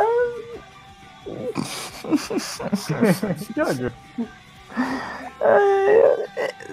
Não sei nem o que falar, velho. Essa é uma, é uma, parte que o pessoal adora falar horrores, assim, horrores positivos no caso, né? Falar maravilhas no caso. Então, sobre, sobre essa parte, eu assisti. Eu assisti com o freio de mão puxado, querendo parar e falar: Meu Deus do céu, passa logo isso. Mesmo eu que até que consigo ver o, o, mérito de Jojo, não suportei esse negócio, velho. Não, não me venha falar de parte 4 de Jojo, velho. Sai pra lá com esse negócio. Vai pro próximo, eu não quero nem ver isso na, na minha frente, velho. É, eu não tenho nem o que falar também. E em lugar 74, temos um anime que, cara, eu ouço muito falar dele. Sim, é, dois. É um anime favorito de uns, de uns é, youtubers gringos que eu assisto, mas eu nunca achei, tenho muita vontade de assistir que é a terceira temporada de Shihayafuru. Não sei se a gente pode chamar de temporada, mas é Shihayafuru 3. Nunca nem vi. Já vi falando muito bem sobre ele. Os comerciais da Crunchyroll são interessantes. Ele tem um visual bonito, tem a curiosidade. Certamente vou ver pelo menos a primeira temporada, vou dar uma chance para ela em algum momento. E se for de uhum. fato tudo isso que eu vejo que pode ser, certamente eu vou chegar nessa temporada aí e ver se, quem sabe, eu dou uma nota alta, uma nota baixa, como é que vai ser a minha experiência com esse negócio. Em lugar 73, temos um que está lançando agora. Eu vi sobre esse anime hoje, eu ainda não assisti. Não tá, não. Não, não tá lançando? Ah. Não, é. não, não. não. Deixa eu recapitular então. em lugar 73. Deixa eu, até, deixa eu até coisar aqui. Não, peraí, deixa eu até olhar aqui pra, Pra ter certeza, porque eu tenho quase certeza não, que não. Eu tô, eu tô brisando, tá aqui janeiro de 2008 até abril de 2008. Eu tô muito brisado, cara. Caraca, Mas... isso aí você não vai cortar, não, né? Você vai, você vai deixar no, no episódio. vou deixar, vou deixar como. Caraca, cara. Mas então, em lugar 33 temos um que certamente não está lançando agora, que é o Ayate Origination. não assisti, nunca ouvi falar. Eu achei que eu tinha ouvido falar, mas não, não ouvi. Uh, esse eu, eu, acho que tá no meu, na minha lista para assistir aí em algum momento. Eu também nunca vi, velho. É, é aquela coisa, a gente não viu, eu nunca vi nem nenhuma pessoa comentando sobre ele. Eu deixei pra, pra assistir porque ele tem um visual interessante, parece ter uma história legalzinha, né? Sobre uma jornada, é, anime grande até. Então, algum dia eu vejo e dou meu veredito, mas nunca nem vi. Ele fica naquela categoria do nunca nem vi. Não bebam, crianças. E no lugar 72, temos um que de fato está lançando. Sim, é, esse sim. temporada de agora, que é o Vive Florit é Ice Song. Eu não sei como sai isso aqui, mas beleza. Não tô assistindo, Mario. Eu tô assistindo e. Não. Eu não acho ele nem de perto incrível, não sei o quê. Eu acho ele comum, assim, normalzinho. Ele prometeu ser. Acho que é isso. ele prometeu ser mais do que ele está sendo. A promessa, e por ele tratar sobre um tema que tem muita gente que se interessa, né? Aquela coisa de inteligência artificial, é, questão é, futurística e tudo mais, é, quase que entrando, colocando um pezinho ali num, num mundo cyberpunk, né? Isso é uma coisa bastante popular. Mas eu, particularmente, tô achando essa coisa bem comum e qualquer coisa, assim. A produção, de fato, é muito boa, mas, pelo menos na minha experiência, eu nem pensaria em colocar, em citar esse anime, sei lá, numa lista com 100. Não, de fato, não, não, não me chama muita atenção. Falando em inteligências artificiais, para mim só importam duas, ou Arnold Schwarzenegger ou a Curiço. Temos aqui no lugar 71, Steins Gate Zero. É, que eu é. não assisti inteiro, né? Eu assisti metade do anime, eu tenho que terminar ainda, mas Steins Gate, cara, eu realmente eu assisti. Oh, cara, eu assisti, gostei muito. Não gostei tanto quanto o primeiro, é importante dizer, esse é o Steins Gate Zero, não uhum. o primeiro Steins Gate, que vai aparecer aqui certamente. É, uhum. Eu gostei bastante, não tanto quanto o primeiro, mas a experiência é pelo menos emocionante. Talvez tão emocionante quanto. Do ponto de vista de emoção, aquela coisa que Steins Gate sempre faz conosco, de ser uma montanha russa, de, de colocar você num, no assento da frente te levar para onde quiser e você tá completamente entregue, essa característica se manteve mesmo sendo um spin-off, cara. É bem legal, bem legal. Exatamente. E curioso, vou contar uma, uma, pequena história aqui, que quando eu tava é, no lançamento desse, dessa obra, né, ela já tá finalizada, eu e o Vitor estávamos acompanhando e teve um episódio, sem spoiler, que teve uma cena pós-créditos que o Vitor viu, foi come começar a comentar com, é, com ela sobre ela no grupo, e eu não tinha visto. Aí ele falou, Mário, vai ver. Eu fui, voltei no episódio, vi a cena pós-créditos e voltei berrando no grupo, completamente enlouquecido. É, é, interessante porque eu, eu vi aquela cena, eu fiquei maluco, e aí, tipo, quando eu perguntei pro Mário, Mário, tu viu o episódio? Ele, ah, vi, bem legal. Aí eu falei, cara, ele, ele, falou isso, certamente ele não viu a cena pós-crédito, senão a reação dele não teria sido essa. Aí eu perguntei pra ele, foi lá assistir, teve a reação que De esperava. fato, você estava correto na posição de número 70, na 70 é, posição. Primeira temporada de Shingeki no Kyojin. Cara, não muda muito aquilo que eu falei sobre a segunda. Aquilo eu já dei um geralzão sobre toda a obra. Eu acho a primeira temporada legal, é um ótimo começo. Eu acho que ela introduz bem o universo, a história e tudo mais, só que diante daquilo que aconteceu mais para frente, ela acaba se tornando pequena, tanto em questão de relevância, eu diria, quanto em questão de, sei lá, é, relevância que eu dou para a experiência com ela. Então, qualquer coisa, cara. É mais ou menos aquilo que eu já falei anteriormente sobre a obra. É, eu não tenho, não tenho mais nada pra falar de Shingeki. é Shingeki, velho. Exatamente. Na posição de número 69, é 60? São mais gostosa. Que delícia, cara. Nós temos Rainbow, Outro anime que eu vejo pessoas falando bem, é, uhum. mais ou menos aquela, aquela mecânica. Poucas pessoas falam, as que falam, falam bem. Tenho curiosidade, é não sei se vou né? ver. Exato. Não sei se, se vou ver algum dia, mas tenho certa, certo nível de curiosidade. Na posição de número 68, nós temos o Tio Kyodai, que é um, um outro é, que segue mais ou menos esse padrão de Rainbow, não é algo esse tão, muito interesse para ver. Esse tão popular. Não, eu, tô, eu tô mais ou menos seguindo aquela, aquela coisa. Eu não sei se vou ver. Porque tenho certo interesse, mas não sei se é interesse o bastante para pegar e dedicar um tempo meu para assistir, principalmente por ser um anime de 99, 99 episódios. episódios. É, eu vi isso também. Tem outras coisas que eu vou fazer na, na minha vida, bem. várias outras coisas, antes de assistir o Tio Kyodai. Na posição de 67, um clássico, clássico dos clássicos dos clássicos, mais aclamados, é, talvez o anime de esporte mais aclamado pelo público, Slandunk, a lenda do basquete japonês. Outro anime que eu só conheço a abertura. o encerramento é muito bom, cara. É, tem um encerramento chamado uhum. Sekaiga, Sekaiga é, ou Aruma Dewa. Maravilhoso, incrível. Aruma Dewa. É muito bom, cara. É... O anime eu não conheço, eu não assisti. Eu tenho é, fé que algum dia vão lançar uma adaptação mais recente, um remake, né, mais atualizado, com uma, uma, animação mais bonita e tudo mais. Mas tenho bastante curiosidade. É, é um que, assim, se lançar um remake, eu vou assistir, vou devorar pra, pra, com muita sede ao pote pra ver Slandunk.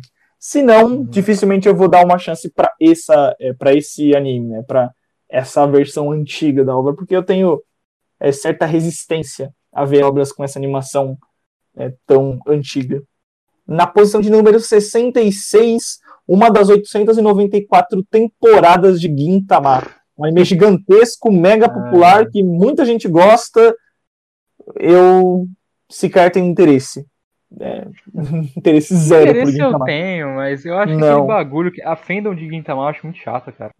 Eu vejo, é, realmente tem algumas pessoas que, sei lá, perseguem qualquer um que não gosta de Gintama. Às vezes eu Little vejo uma bichinha... não, eu não sei o que você está dizendo.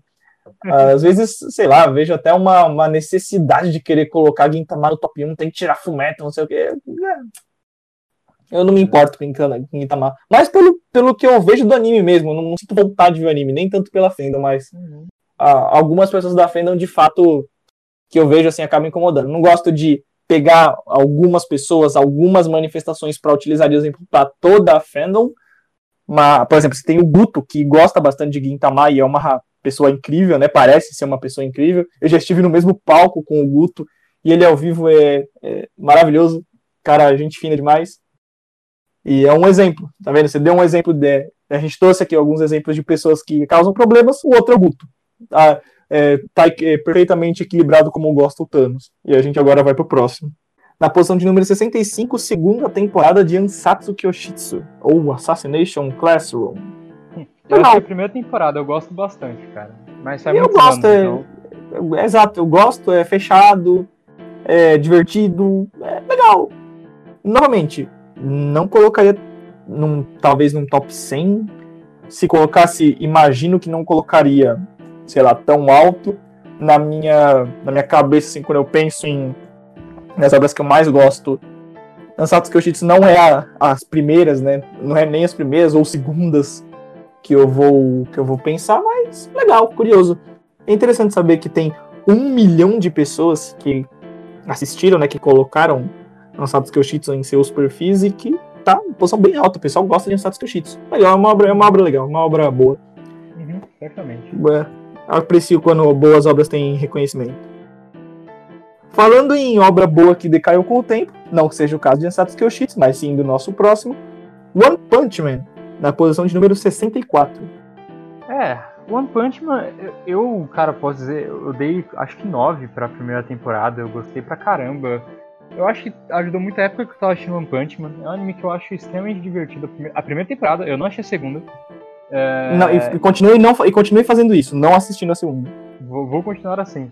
É, eu dei 9, acabei de confirmar que eu dei 9 e, cara, realmente eu gostei muito. Anime super divertido, engraçado a primeira temporada, muito legal. Gosto muito. Eu concordo, eu acho a primeira temporada legal. Eu tenho é, em mangá o que corresponde à primeira temporada e pretendo continuar acompanhando One Punch Man, mas somente pelos mangás. Mas a segunda temporada, puta que pariu, me deu uma um, um break gigantesco, porque de fato é é, assim, parece outra coisa, sabe? É, são patamares completamente diferentes de qualidade de produção, de até, até mesmo roteiro eu, eu senti que deu uma decaída monstra na segunda temporada. Então, cara, é, decepção. É, assim como Shingeki, decepção, decepção é eu, eu, eu, eu tô meio que cagando pra One Punch Man, pelo menos para animações. O mangá eu vou dar uma chance depois. Na posição 63, um que também já apareceu aqui, novamente Kokaku Kidotai é a mesma coisa que a gente falou anteriormente. Não conhecemos, não temos como opinar, a gente vai pro próximo. Que esse sim a gente tem como opinar. Na posição de 62, a segunda parte da última temporada que lançou de Haikyuu. Haikyuu to the Top, segunda temporada. Esse eu acho que você não viu, certo? Você só, só assistiu a primeira, não, né? Eu só assisti a primeira, nem foi inteira. Ele tem uma queda de produção muito gritante, tem alguns episódios muito toscos, Haikyuu, que sempre foi é, reconhecido como uma, uma obra que tem ápices de, de produção muito in, incríveis e uma produção de maneira geral consistente, aqui teve bastante inconsistência. Deu para ver que teve vários problemas de produção, mas continua naquela, naquele formato de mega emocionante, partidas legais de acompanhar e tudo mais, personagens carismáticos, é aquela coisa de Haikyuu que é, é bastante aconchegante de assistir enquanto você tá ali no momento que você tá acompanhando de fato a obra. É mais ou menos aquilo que eu já disse. Depois que, que passa, eu fico com aquele sentimento de legal, mas não fico de fato relembrando na minha memória como se fosse uma coisa incrível e tudo mais. É legal no momento. É uma obra de momento. Na posição de número 61, uma obra que eu assisti a primeira temporada, ficou aquele lenga-lenga. Eu vi que caminhava para alguma coisa legal, mas eu desisti de assistir, que é Fruit Basket. Em 61 uhum. tá a segunda, é, em 61 tá a segunda temporada, né? É, essa temporada eu não vi, então não tenho como opinar. Na primeira, como eu disse, eu achei legal, ela foi bem, é, é, como é que eu posso dizer, inconstante para mim. Eu, eu gostei, é, no início eu tava mais ou menos, aí teve uma parte ali no meio que eu comecei a gostar, aí do meio pro final já comecei a achar relevante, não quis continuar assistindo, então não tem muito como opinar. Mas parece que as pessoas estão gostando desse negócio, porque a terceira temporada, pelo que eu vi, tá mais alto ainda. Se eu não tiver equivocado. Uh, então, chegando em número 60. Cara, One Piece, viado. Uh. Ele baixou muito o anime, né? Eu creio que por causa. Por conta, né, agora dos novos episódios estarem. Pelo, pelo que falam, abaixo, assim, da qualidade do mangá. O One Piece, eu creio que estivesse bem mais alto do que 60 antes. Mas, cara, é aquilo. A gente tem uma série aí de, de One Piece, com por enquanto só um episódio, se vocês quiserem ouvir. É incrível, é incrível. Eu amo um dos meus animes favoritos, assim, de coração. É isso, cara, é One Piece. Eu gosto mais do mangá do que do anime. O anime, eu tô reassistindo ele desde o início, agora, né, nesse ano 2021. E eu vejo que ele tem vários problemas, e mesmo com todos os problemas, ele continua incrível. Então, eu eu entendo a ele tá mais ou menos nessa posição que é justificável, é justo, é justo. Mas One Piece é incrível. E em 50 lugar, um anime que eu particularmente nunca vi, Zoku Natsume Yujinchou. É, eu, eu não assisti, eu não sei.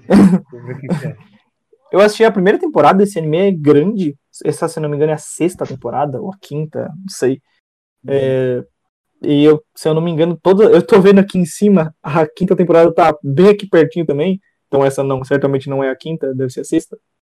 Eu assisti a primeira e eu achei normal. Achei ele meio desinteressante, meio monótono e meio sem graça. Embora o conteúdo é até que razoável, mas a execução muito lento. Mesmo eu que adoro Slice of Life, eu também gosto dessa coisa meio pacata. Para mim, ele foi pacato demais. É, foi excedente. Então, não tenho que opinar, porque eu parei de assistir depois que eu terminei a primeira temporada. Então, essa, sei lá, velho. Só passa pro próximo. Mano, em lugar 58 aqui, em 58 Ah, que delícia. Ah, eu tô super surpreso desse M estar aqui. Eu assisti só a primeira temporada, eu amei, e agora eu tô com mais vontade de ver a segunda, que é a segunda temporada de Yuru Camp. Cara, eu adoro ah, esse anime. Oh. eu tenho muito Cara, ele, oh.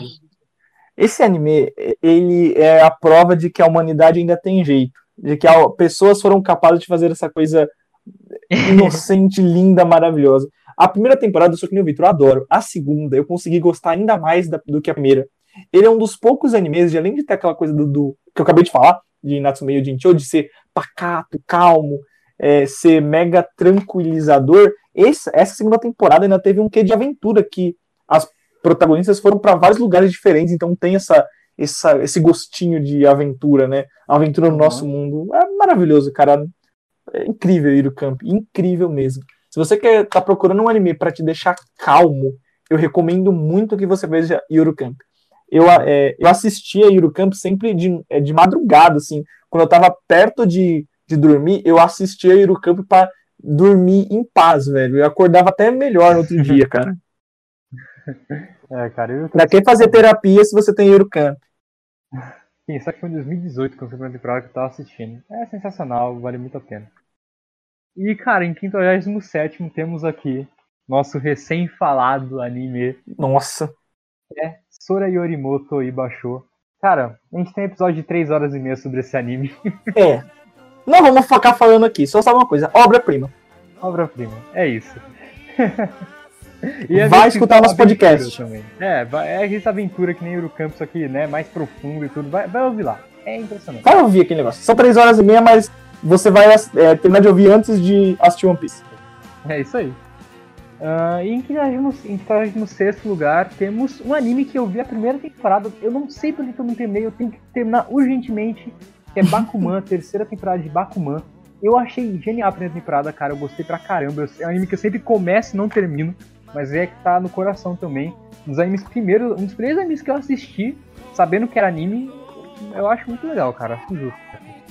Ele é um anime que eu digo que é necessário para quem adora essa mídia de anime e mangá, porque ele, ele conta um pouco, de uma forma é, romantizada, mas ele conta um pouco sobre essa questão da, da publicação, da produção de mangás. E até, de certa forma, um pouco sobre a mídia de anime também. E além de ter uma história bem cativante, eu recomendo. As três temporadas para mim são bem consistentes e boas. Eu gosto de Fado de Bakuman e marcou bastante a minha adolescência. E em 35 acho que a gente pode pular, que é mais uma temporada de Natsume Yundi Show. É, a é... quinta temporada eu só repito o que eu já falei. É. E aí, em 54 lugar, temos o queridinho de 2019, anime queridinho de 2019, que é o, o Kime, Eu Kimetsu no seu Yaba, né? O Kimetsu no Yaba. Eu Kimetsu no seu Raba? Oi? Não. Cara, é um anime incrível, sabe? Tipo, eu gostei bastante. É um anime muito bem produzido, com uma história bem interessante.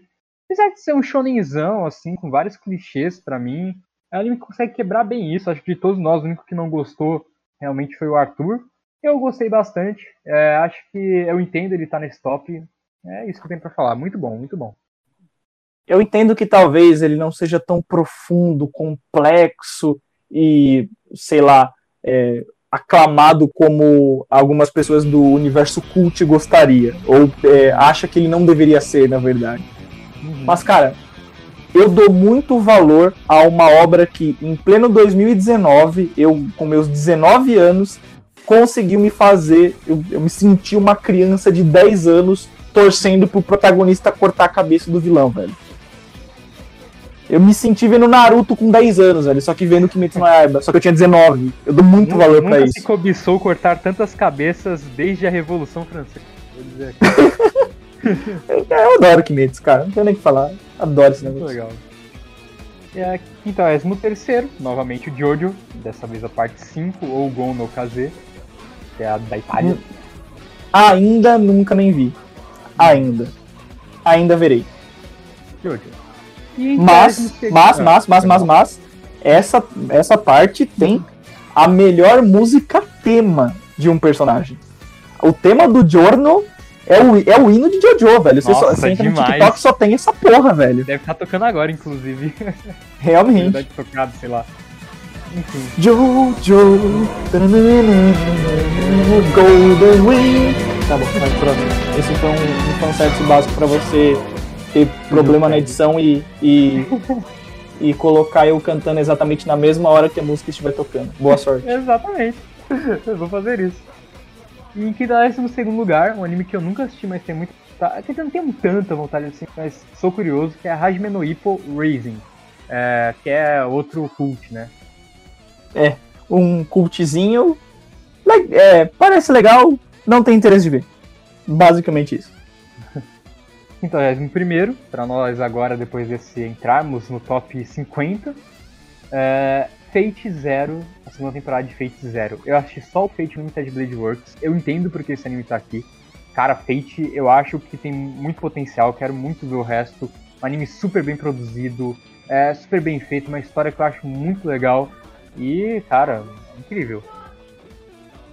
Cara, Fate é aquilo que você disse, é potencial. Eu assisti recentemente, e na minha opinião, Fate Zero é um potencial desperdiçado. É. Não gostei muito. E a segunda temporada, principalmente, eu gostei menos ainda do que a primeira. A primeira, o início eu achei legal. A segunda, cara, só pra você ter uma ideia. A segunda temporada eu assisti os primeiros oito episódios dela, oito, nove, tipo, em dois dias. Uhum. E eu enrolei acho que quase duas semanas para assistir os últimos três. Que eu não tava com vontade de esticar porra, velho. Cara, pra, para mim, a única coisa que eu realmente gostei demais, além da parte da produção das músicas, é do Skander. Eu adorei esse personagem, só. Uhum. É, tenho que ver, muita gente fala. É isso. É, ah, você vai dar, meu Deus. Dar entrada agora pro top 50. Nossa, eu vou dar entrada aí com que recentemente entrou pro meu coração. É o último anime que eu dei uma nota 10. Como eu disse, não, não que isso Cara, valha alguma coisa, anime. Mas eu virei um puta de um fã desse negócio, que é Showa Genroku Rakugo Shinju. Essa é a primeira temporada, a temporada que eu dei 10 é a segunda, mas essa também é maravilhosa. Esse anime, eu diria que ele é o ápice do desenvolvimento de personagem que eu já vi.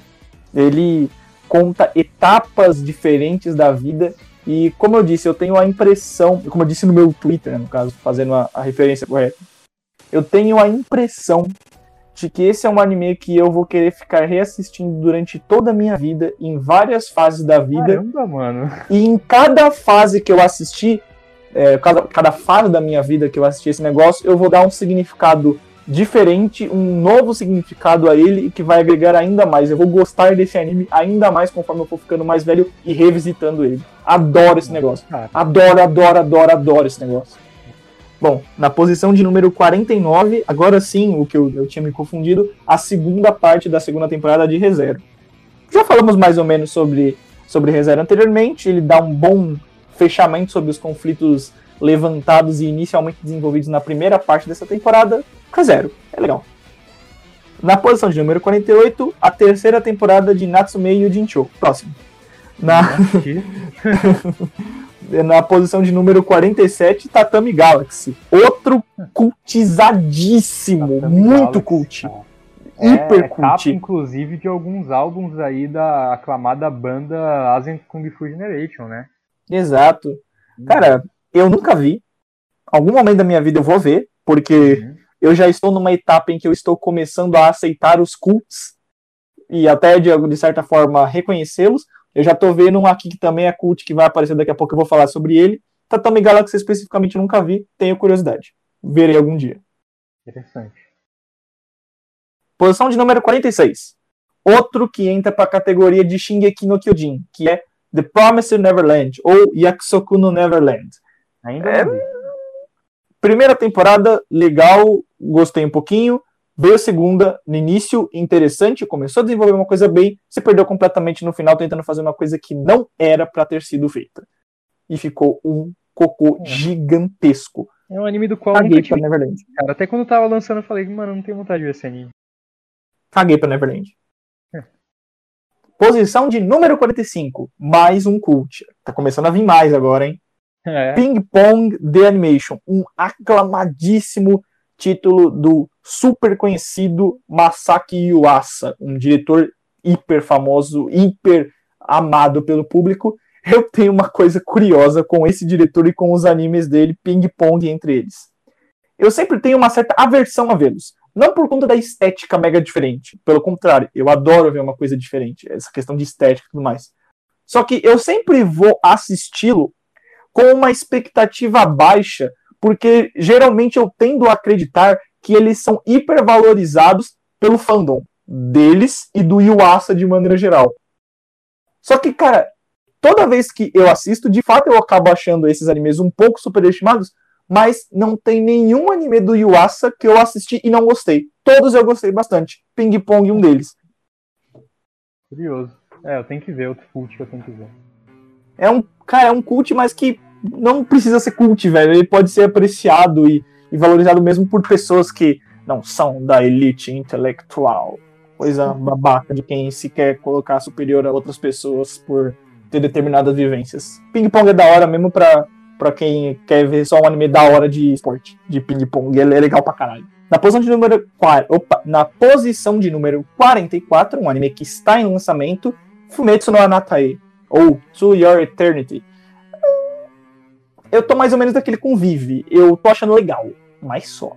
Eu tô achando que ele tá prometendo mais do que ele tá entregando. Mas esse eu tenho expectativa de que em algum momento vai se tornar mega emocionante. A ponto de eu de fato pensar, caramba, eu tenho que citar esse anime como uma coisa de fato muito relevante, muito boa. Ele promete e tem potencial. Mas por enquanto eu diria que ele tá no ok. Eu não tô vendo, mas uma coisa que eu acho que vale falar rapidamente é que geralmente os animes que estão lançando eles tendem a subir muito no top e depois descer. É interessante pra gente ver como oscila, né, às vezes. Seja Uhum. pela qualidade do anime ou pela queda do hype mesmo, né? Porque geralmente Sim. quando tá lançando, as pessoas têm um hype maior, elas vão dando nota maior para os episódios, etc. E aí depois, quando passa assim meses, até, anos ou até meses assim do anime, uh, o pessoal que vai assistindo atrasado fala, tá, não é tudo isso, e aí ele vai acabar descendo, né? Acontece muito. Sim. É possível que aconteça. É, exato. É possível que aconteça com Fumetsu no Hatai. Não sei, tá em lançamento e é da mesma autora de Koe no Katachi. Acho que até Nossa. por isso eu tenho um pouco de, de esperança que esse anime em algum momento vai virar para o meu gosto. Eu adoro Koe no Katachi e eu tenho certa expectativa sobre esse título. Uhum. Para a posição de número 43, nós temos Death Note. Não precisa de apresentações, né? Todo mundo conhece Death Note. Até é. quem não é do meio otaku conhece Death Note. Cara, o meu irmão, que não gostava de anime, meu, meu irmão de 12 anos, ele não gostava de anime. Um dia ele simplesmente parou e viu Death Note inteiro. E é, a partir cara. disso foi a porta de entrada dele e começou a ver vários títulos. Inclusive a gente tá assistindo One Piece junto agora. Mano, foi o meu primeiro ou segundo anime de quando eu tava começando a conhecer anime, sabe? Sabendo que é anime. É um anime que eu acho extremamente superestimado, mas que eu acho bom. Eu acho ele tem coisas incríveis, entendeu? Principalmente a primeira, a primeira metade do anime. Eu acho sensacional. Se eu fizesse um top 100, provavelmente ele até apareceria, mas certamente não seria tão alto assim. Assina embaixo. Na posição de número 42, outro que já apareceu outras vezes aqui. Isso é uma coisa que vai começar a ficar mais. É, é, não títulos reaparecendo. Dessa vez, a primeira parte da, da terceira temporada de Shingeki no Kyojin. Já falamos o que éramos sobre essa obra e talvez essa parte seja a que o público, de maneira geral, no mangá e no anime menos gosta. Eu incluso. Foda-se. Próximo. Ah, falando em foda-se, próximo, foda-se e próximo também, porque então nós temos a Roku. Roku é. Roku é 6. Então, a, a, então tá. Então aquele Zoku não era a, a sexta sexta temporada de Natsume Yojinchou. Eu falei Roku porque o nome dela é Natsume Yojinchou Roku, que é Natsume Yojinchou 6. Em quadragésimo lugar, temos Violet Evergarden. Agora, né, recentemente saiu o filme, né? E, cara, Violet é um anime que eu não assisti até o final. É, o que eu posso dizer sobre Violet é que ele tem tanto episódios nota 10 quanto episódios nota 6 para baixo. Entendeu? A produção de Violet é perfeita, eu acho uma coisa linda. É tipo, primeira vez que eu assisti Violet, cara, o primeiro episódio assim, que, eu tinha visto no Netflix, eu, cara, foi de tipo encher de lágrimas os olhos, sabe? Foi bem bonito. Deslumbrante. E mais é aquilo, cara. É, é um anime episódico. Eu geralmente não sou muito é, chegado a animes episódicos. Eles têm esse problema. Eles realmente têm animes altos e baixos. E é, eu acho que é o mesmo com Violet. Eu sei lá, velho. Eu nem vejo tantas pessoas aclamando Violet, assim, talvez seja uma coisa mais comum em países estrangeiros e não aqui no Brasil, mas, cara, uhum. Violet para mim é. Ele tem uns ápices emocionantes, de fato, que eu dou bastante valor, mas de maneira geral eu, eu coloco o anime como um anime ok. Eu não destacaria ele tanto assim, mas é interessante a expressão do público. Talvez até de um público mais voltado para país da Europa do que propriamente aqui no Brasil. Indo para o 39 lugar, agora já com seguindo uma média acima de 8,65, né? Temos é, Tegen Topa Guren Lagan, um anime que eu não vi até o final, assisti mais ou menos uns 8 episódios. É, eu entendo, eu super entendo porque ele está nessa lista. É, eu sei que ele tem uns cliffhangers, uns plot twists muito doidos mais para frente. Eu soube de alguns, eu não lembro mais, felizmente, porque eram spoilers. Esse, é, esse que é bom de ter memória de curto prazo. e acaba que, cara, eu, entendo, eu super entendo porque ele tá aqui. Os próprios episódios que eu assisti dele, os poucos episódios, eu gostei pra cacete. O que é uma surpresa porque eu não gosto de mecha. É, mas esse anime realmente é muito bom, eu acho que ele merece estar aqui. Uh, deixa eu abrir uma pequena polêmica aqui. Eu dropei Tegen Topa Guren Lagan. Minha relação com esse negócio foi assim. Oh, tan, tan, tan. há uns, sei lá, seis anos atrás, cinco, seis anos atrás, eu tentei dar a minha primeira oportunidade para esse anime. Eu assisti os primeiros cinco, seis episódios e dei uma pausada nele, né? Não foi dropado, eu dei uma pausa, né? Deixei ele no on hold para utilizar um termo do próprio site do MyList. E eu não lembro se esse ano já ou no final do ano passado eu tava numa maratona de zerar os meus on holds e começar a tirar os animes que estão na minha no meu plano to watch, né, naqueles que eu planejo assistir, uhum. e um deles era foi, é, no caso foi tentou para Green Lagann. E cara, eu não consegui assistir. Eu acho que eu assisti também uns 3, 4 episódios, ou talvez 5, por aí, não, não foi muito além disso. E eu não quis continuar assistindo. Eu também sei que existem plot twists, existe conspiração, existe sei lá, mas cara, a experiência enquanto. Lembra aquilo que eu falei sobre Haikyuu? Que talvez ele não seja tão incrível quando você termina de assistir começa a refletir sobre ele, mas enquanto você tá assistindo, ele é muito prazeroso e emocionante de ver. Pelo menos é comigo, era assim. Com Tekken Topa era justamente o contrário. Eu chegava para assistir e eu não gostava do que eu tava assistindo. A experiência era chata. Começava o episódio e depois de poucos minutos, de 3, 4 minutos de episódio, eu já tava, meu Deus, acaba, eu não mais. Até que chegou um ponto em que eu falei, cara, não tá melhorando, todos os episódios estão seguindo essa, essa, é, essa coisa de eu assistir torcendo pro final chegar logo, então eu resolvi dropar. Não, não me sinto mal por isso, porque tem, tem pessoas que se sentem mal em dropar, tem pessoas que se sentem mal em dropar títulos é, relevantes, expressivos, assim. Cara, eu não gostei, não tem problema nenhum com isso, não tem problema nenhum se você também amou Programa Lagão ou se desgosta de alguma outra obra que nós falamos muito bem. Cara, eu só não quis continuar, tava sendo uma experiência ruim para mim, então. Próximo. Cara, eu acho que a gente vai ter uma onda de pulos agora, porque em lugar. Entre é, 38 a gente tem Natsume Yuji-chan, acho que é a terceira temporada, né? Não, Shi é 4. A quarta, é, é a quarta temporada. Uh, e depois a gente tem Hajime no Ippo, no lugar 37. Uh, depois a gente tem. Esse eu não sei, é Ashta Joe, que deve ser algum spin-off de Ashta no Joe. pela capa. Hum. É no lugar não, não, não, não, não. Não, não, não, não. Ele é um cultizaço, zaço, zaço, zaço. Ah, é? Talvez a maior bandeira cult que exista. Acho que tá no Joe. É um anime, e não só cult, mas sim, ele é mega aclamado. As pessoas que assistiram endeusam esse negócio. As, é, o Joe é quase como se fosse uma religião, velho. Não tem essa, Nossa. não. Véio.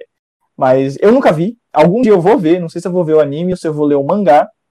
Né, que ele vende o mangá, mas ele é muito relevante, não tem nada a ver com Hajime no Ippo. Inclusive, Hajime no Ippo deve ter muita inspiração de Ashita no Joe, porque ele também é de boxe, né, assim como Hajime no Ippo. E ele tem, ele tem relevância, muita relevância. Uh, em 35 lugar, a gente tem um anime que é outro cult, uh, que é Mushishi. É um anime que eu assisti dois episódios. É o tipo de anime para você assistir, é um anime calmo para você assistir bem, de boa, assim, num domingo, aliás, um sábado meio do, nublado. Uh, e é um tipo de anime também. Específico. É, divisor de águas, né? É, então é bem esse feeling mesmo que ele passa. É um anime divisor de águas, cara, porque é, tem muita gente que ama esse anime, muita gente que odeia, sabe? Tipo, acha uma porcaria. É, mas eu não tenho o que falar, não. Eu só achei dois episódios só, um ou dois. Nunca nem vi, algum dia verei. Pelo menos o início. Ah, e agora em 34, mais, mais uma vez, Haikyuu, em temporada. Repito os comentários que eu fiz em relação às temporadas anteriores. Essa tem um feeling até grande, porque o jogo final dela é de fato bem emocionante. Mas no mais é aquilo que eu já disse sobre a obra. Repete-se aqui na segunda temporada, que está na posição de 34 com uma nota de 8.69. Que delícia. E em 33 ah. temos Uh, não sei se é a primeira ou segunda, provavelmente é a segunda temporada. Segunda. Segunda temporada de Kaguya-sama. É, cara, eu achei só a primeira, mas foi um anime que eu amei de verdade, de coração. E eu sei que a segunda, ele, é, ele tipo, é 10 vezes melhor. Ela se aprofunda em muita coisa e tudo. É, é eu já falei, eu, bastante que eu falei. Kaguya-sama, ele é curioso. Quando eu vou analisar os, todos os títulos que foram lançados num, num ano, é, eu gosto de separar as continuações das obras que são estreias, né? Porque senão é aquela coisa que fica meio chato você ficar todo ano citando só a mesma obra. Eu gosto de incluir, diversificar um pouco mais as obras. Acho que é um serviço interessante para espalhar outras, outros títulos e tudo mais. Só que assim, Kaguya-sama é muito difícil para mim não falar dele no ano passado, mesmo sendo a segunda, porque de tudo o que eu vi ano passado, considerando tanto estreias quanto continuações, Kaguya-sama foi a melhor experiência que eu tive. né, dos animes lançados no ano anterior, né, no ano passado, no caso 2020, né, estamos gravando e publicando 2021. Eu adorei, cara, eu, eu, mais ou menos aquilo que o Victor disse, eu achei melhor, gostei mais, é, adoro Kaguya-sama, estou reassistindo também com o meu irmão, ele também tá gostando bastante. Ele tava assistindo a primeira temporada, a gente tá lá no início, mas uma hora a gente chega na segunda que eu adoro. É, eu tenho um anime que eu tenho que ver a segunda temporada, certamente. Uh, em, em 32 a gente tem outro cult que eu nunca vi. Eu tenho uma certa curiosidade, mas é aquele anime que provavelmente vai demorar muito pra eu ver. Que é o Great Teacher Onizuka, mais conhecido como GTO, né? Grande GTO. Grande GTO. É, grande porque é muito conhecido, muita gente fala. O Lucas, nosso amigo paulista que é mineiro, ou mineiro que é paulista, ou qualquer coisa do gênero, ele gosta bastante de GTO. Eu vou ver algum dia mas esse dia não será hoje, e nem amanhã, e nem num futuro próximo. Vai ser daqui a um bom tempo. Tenho curiosidade. Em 31 temos um anime aclamado. Nossa! É, eu assisti só a primeira temporada, dei 9 pra primeira temporada, eu acho merecidíssimo. Segunda dizem que é melhor ainda, que é o Code Geass, primeira temporada de Code Geass. Angyaku no Delute. Incrível, cara. Angyaku no. É um anime é... que consegue ser bom. Cara, eu, eu vamos ter a nossa primeira discordância aqui, porque de maneira geral, quando nós, eu e o Victor, como a gente tem um gosto parecido, quando nós assistimos um, um mesmo anime, geralmente a gente tem opiniões é, parecidas, ou pelo menos que não se distanciam muito, mesmo que tenhamos é, visões diferentes. Uhum. Esse é uma delas, esse é uma que vai exceder essa regra, porque a primeira vez que eu assisti Code Geass eu era bem novo, eu tava no início da minha adolescência. Eu reassisti recentemente a primeira temporada. É legal, eu vejo o valor, eu entendo porque as pessoas gostam, mas eu não acho nem de perto a, co a coisa incrível que, é, em comparação à primeira vez que eu assisti, já bem novo. Ele não envelheceu muito bem no meu gosto. Eu uhum. comecei a enxergar muito mais defeitos do que eu enxergava, até uma coisa é, comum de como você vai amadurecendo, consumindo mais coisas. Só que eles até alteraram a forma que eu vi a obra. Porque eu só. Eu não, digamos que vivo uma ditadura da qualidade de roteiro. Eu gosto de analisar essas coisas, mas para mim o que mais vale é aquilo que eu consigo tirar do anime, a experiência. E uhum. tem vezes que eu consigo ignorar é, certos furos, certas, certos problemas. É, no caso, a primeira vez que eu vi Code Geass, eu nem sequer os percebia agora que eu os percebo, eles impactaram diretamente na minha experiência. Então a minha experiência acabou sendo muito abaixo é, do que foi a primeira vez. Então eu, sinceramente, hum, acho o Code Geass ok. Qualquer coisa. É, ele, ele, tá conver... ele tá conversando com uma galera aí próxima dele, principalmente alguns que a gente vai falar mais pra cima, que assim, eu recentemente os assisti e eu acho, assim, eu tenho experiências muito mais elaboradas e, e, e positivas do que eu tive com o Code Geass. Mas essa é somente a minha opinião, a minha visão sobre o anime. É justo, até porque eu assisti há muito tempo atrás, cara, faz muitos anos. Talvez se eu assistir de novo, e com certeza eu vou ter que assistir porque eu quero assistir a segunda temporada, talvez eu tivesse uma visão diferente. Uh, em trigésimo lugar, então... ah, agora é você. Ah, em trigésimo lugar, a melhor estreia, ao meu ver, a, não, não, vou dizer a melhor, né? Mas a estreia que eu mais gostei, a que mais me chamou a atenção no ano de 2019, um ano marcado por Kimetsu no Yaiba, mas também esse fez bastante sucesso, que é Vinland Saga. Um anime que prometia muito desde seu início, um anime que eu particularmente colocava muita expectativa por se tratar de vikings, eu adoro essa coisa viking, pirata, meio nórdico, essa coisa de guerreiro. Ele, de maneira geral, essa primeira temporada foi um prólogo, sabe? Sim. Parece que foi. Ele tava com. capinando o terreno para o que viria a acontecer. E esse viria a acontecer começou a, a, de fato realmente a ocorrer nos episódios finais e assim, eu nunca vi um ano tão marcado por um único personagem como foi esse ano de 2019 com o Astrelad de Vinland Saga. Adoro a obra, adoro o personagem. Espero que venha novas adaptações de novas temporadas porque essa coisa promete muito. O Doni adora o mangá desse negócio. Certamente o mangá deve estar alto. Provavelmente, não nesse episódio, mas num podcast mais à frente que nós vamos fazer, porque senão o episódio vai ficar gigantesco, vai ultrapassar uhum. O de Sorari. Nós faremos o, o de mangás e aí eu, eu tenho expectativa de que Vinland Saga esteja num top alto, já que o anime está, eu imagino que o mangá seja ainda melhor. Uhum, certamente. É um anime que eu assisti poucos episódios, é, tem que terminar, mas pelo que eu vi é realmente sensacional. Do que o resto.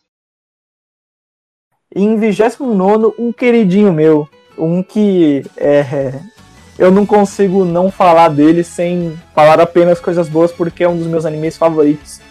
Shigatsu Akimi no So, o ápice do, da A1 Pictures, o estúdio. Eu adoro esse negócio. Como eu disse, eu, ele é um dos meus favoritos. Eu adoro os personagens, adoro a história, dou muita, é, muita, muito significado ao que ele trata. Eu acho muito bonito. Acima de tudo, eu acho bonito a execução dele do início ao fim. É, e eu, uma coisa interessante, eu reassisti esse anime, uma das 894 vezes que eu reassisti. A última eu reassisti com minha mãe e com meu irmão. Eles choraram demais e meu irmão nunca vai conseguir superar o final de Shigatsu Akimi no Uso. Cara, é um anime, né, que tem até aquela história que eu acho que eu já contei em podcast, que eu acabei levando spoiler, assim, muito grande, mas que eu comecei a assistir, eu acho que Inclusive meu! É, exatamente. É, eu, eu acho que nem comentei isso com vocês, eu comecei a assistir, assisti uns, dois, uns 12 episódios do anime, eu tenho que terminar, terminei por falta de tempo mesmo cara, eu assino embaixo de tudo que o Mario disse, eu percebi que realmente o spoiler não, não importa, assim, porque a execução do anime do começo ao fim é sensacional. Eu gosto muito de música, então é, então é muito incrível como o anime trata todo esse aspecto da música e tudo. Enfim, merece um PDA próprio dele. Com certeza a gente Sim. vai fazer um mais pra frente. Faremos. Faremos. E é, é isso, incrível. Merece estar aqui. Merece até acho que tá mais alto do que isso, mas tudo bem. Sim, sim. Em 28, novamente a gente vai pular, porque é o Mushishi. É, no caso, a gente vai pular porque eu, eu acho que o Victor não chegou a acompanhar, assistir essa temporada, ele só viu a primeira, certo? Não, só viu a primeira. Dois e eu nem vi. E eu nem vi, então, próximo. Próximo, novamente, é, vai começar a aparecer mais, mais um dos meus animes favoritos. No nosso grupo de amigos, curiosamente, eu sou o único que adora ele a esse ponto. Eu de fato idolatro essa obra que é 27 Made in Abyss. É, eu brinco de que suponhamos que eu estivesse conversando com um autor ou uma autora e essa pessoa viesse e falasse: Mário, me fale tudo que você gosta e que você quer numa obra. Eu começaria a descrever isso, aí beleza, a pessoa pega, escreve e publica com o nome de Made in Abyss. É basicamente assim que eu vou resumir o que eu acho desse negócio. Cara, Made in Abyss é um anime que eu gostei bastante, eu dei nota 8, eu não, eu não gostei tanto quanto o Mario. Eu lembro muito bem de quando estava assistindo o anime, da, do que eu passei vendo ele. E realmente, eu achei ele impressionante, muitos aspectos, mas não me pegou tanto, mas eu entendo, super entendo isso aqui, super entendo a ideia do Mario, é, dele ter gostado tanto, é só porque não me pegou mesmo, entendeu? Mas é, realmente eu acho que ele também merece aqui. Sim, eu sou suspeito para falar, super merecido, na minha opinião. Na minha, estaria muito mais alto, mas minha. Acho, eu, eu fico feliz, realmente feliz de ver ele tão alto assim, ver que tantas outras pessoas também gostam. Relativamente popular. Não, relativamente não, bastante popular, 946 mil membros. Sim. Em 26 o primeiro anime, se eu não estiver equivocado, de Hajime no outro que já apareceu aqui nós já fizemos nossas considerações, iremos pular para o 25, que nós também iremos pular para o 24, porque é uma outra temporada de Mushishi, mais adiante até, então ninguém viu. E vamos chegar na 24. Ah, caraca! Eu já falei tanto desse negócio aqui, que é Show Agenroku Rakugo Shinju. Essa é, é a obra-prima, é maravilhoso. Devorei, adorei, chorei. Vários outros é, verbos que exaltam coisas positivas. Tudo isso é pouco perante. ah, vou não. É... Maravilhoso. Adorei esse negócio. Adorei, adorei, adorei, adorei. Vigésimo terceiro. A, a, é, você tem que fazer um sininho, Vitor, de polêmica. Então vamos lá. Polêmica! Tá. explosivo de polêmica.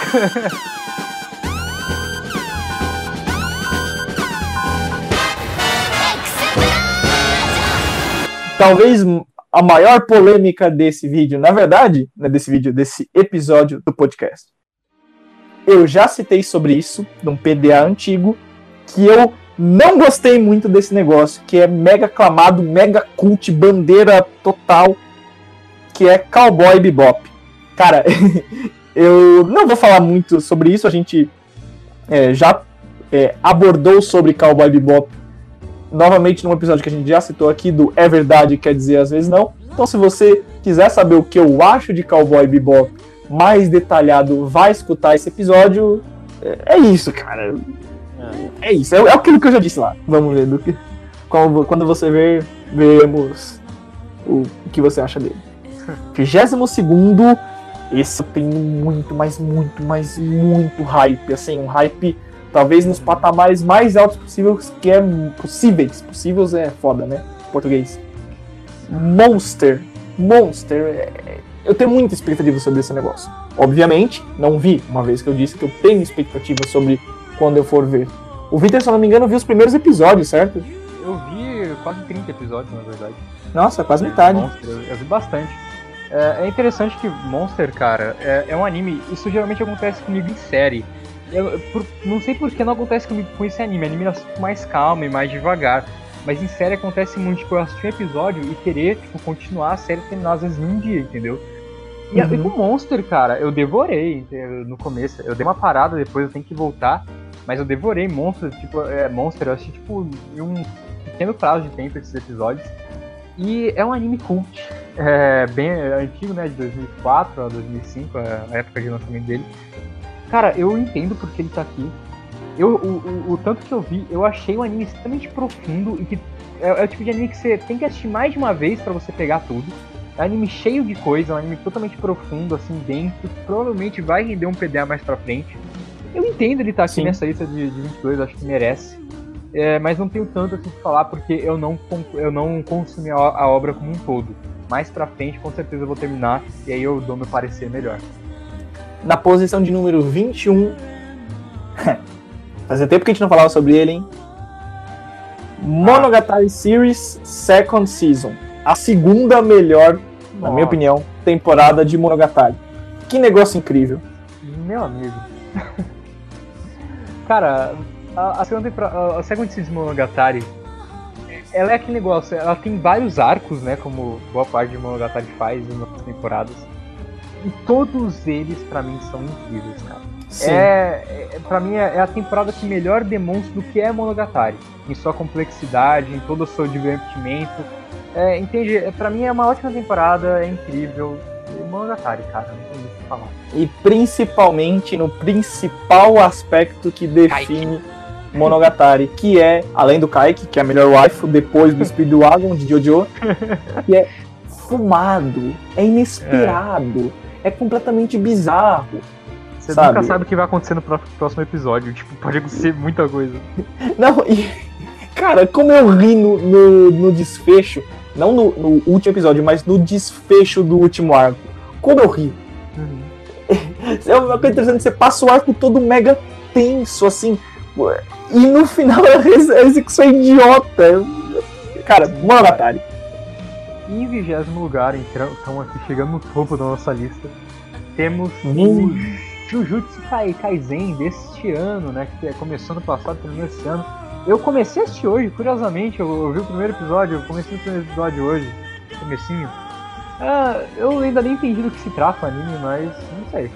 Merece estar aí? Pra você? Hum, bem. Sabe aquela coisa, aquele shounen comum? Uhum. Mas assim, pega, pega tudo que é um shounen, tudo que é necessário as bases mais genéricas de um, de um showman. E de, detalhando que eu não estou falando genérico como um ponto negativo. Eu estou colocando como aquelas bases essenciais para um shounen de porrada. Aquela coisa que é mais necessária. Ele tem isso. E não aprofunda praticamente nada além disso. Não é exatamente um ponto ruim. Visto que, por exemplo, Kimetsu no Yaiba é assim, que eu adoro Kimetsu no Yaiba. Só que eu enxergo o Jujutsu como um outro Kimetsu no Yaiba. A diferença é que eu não gosto tanto. Então, é isso, assim. Eu consigo visualizar o porquê que as pessoas gostam tanto desse negócio. Mas eu não gosto. É, o que as pessoas enxergam em Jujutsu, eu enxergo em Kimetsu. E tem muitas pessoas que são o contrário, que enxergam Kimetsu como uma coisa genérica, sem, É, sem profundidade, acho, qualquer, qualquer coisa, e adora Jujutsu. Não, o Arthur nem gosta de Jujutsu também. Ah? Curiosamente, no nosso círculo de amigos que acompanham animes, acho que ninguém gostou muito de Jujutsu. E em 19 aqui, entrando já quase no top, é, top ainda no top 20, né? A, a gente pula em Gintama novamente. e a gente é, vai pular foda-se. vezes porque ele, ele aparece mais vezes lá pra frente. Agora ele vai começar a aparecer muito. E em top, é, top 18 aqui nós temos o Mob Psycho, a segunda temporada de Mob Psycho 100. É, nossa, é a segunda.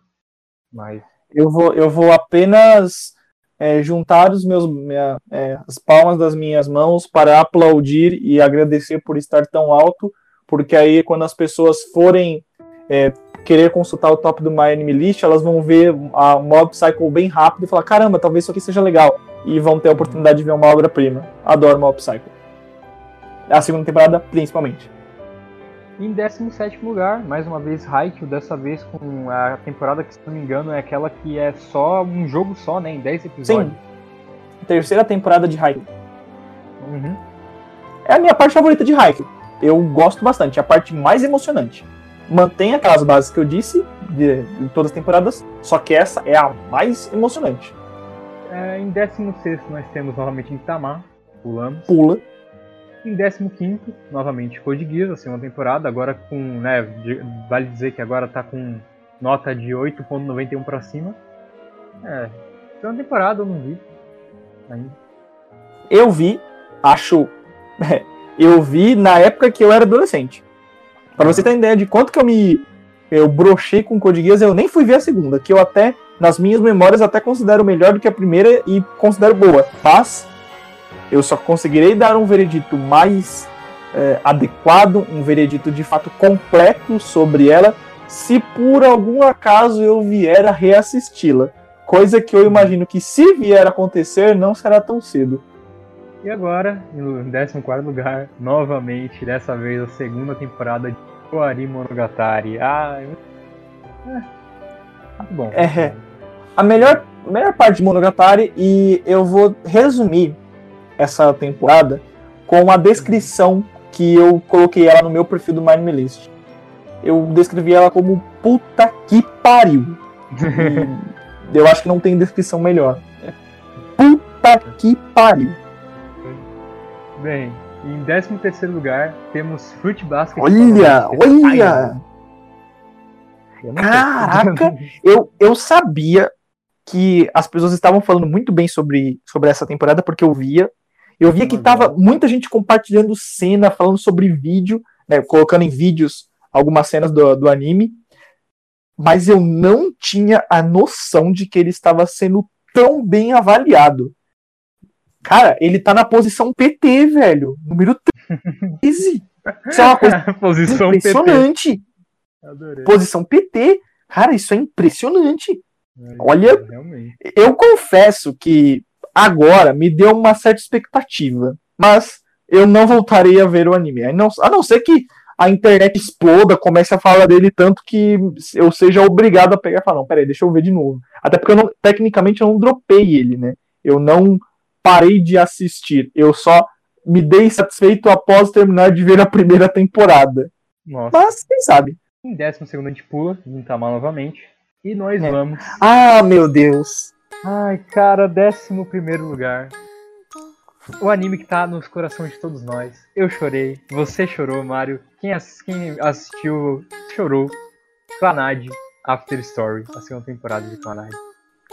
O que dizer sobre Clanad não pode ser dito em poucas sentenças. A gente, tem, a gente já gravou é, um podcast muito antigo sobre Clanad, a gente decidiu. é, aliás, a gente perdeu ele, mas também, mesmo se a gente tivesse, a gente não iria postar, porque a gente decidiu Sim. dar um cuidado muito grande a esse anime, pra gente gravar um episódio realmente focado nele, com todo o nosso parecer.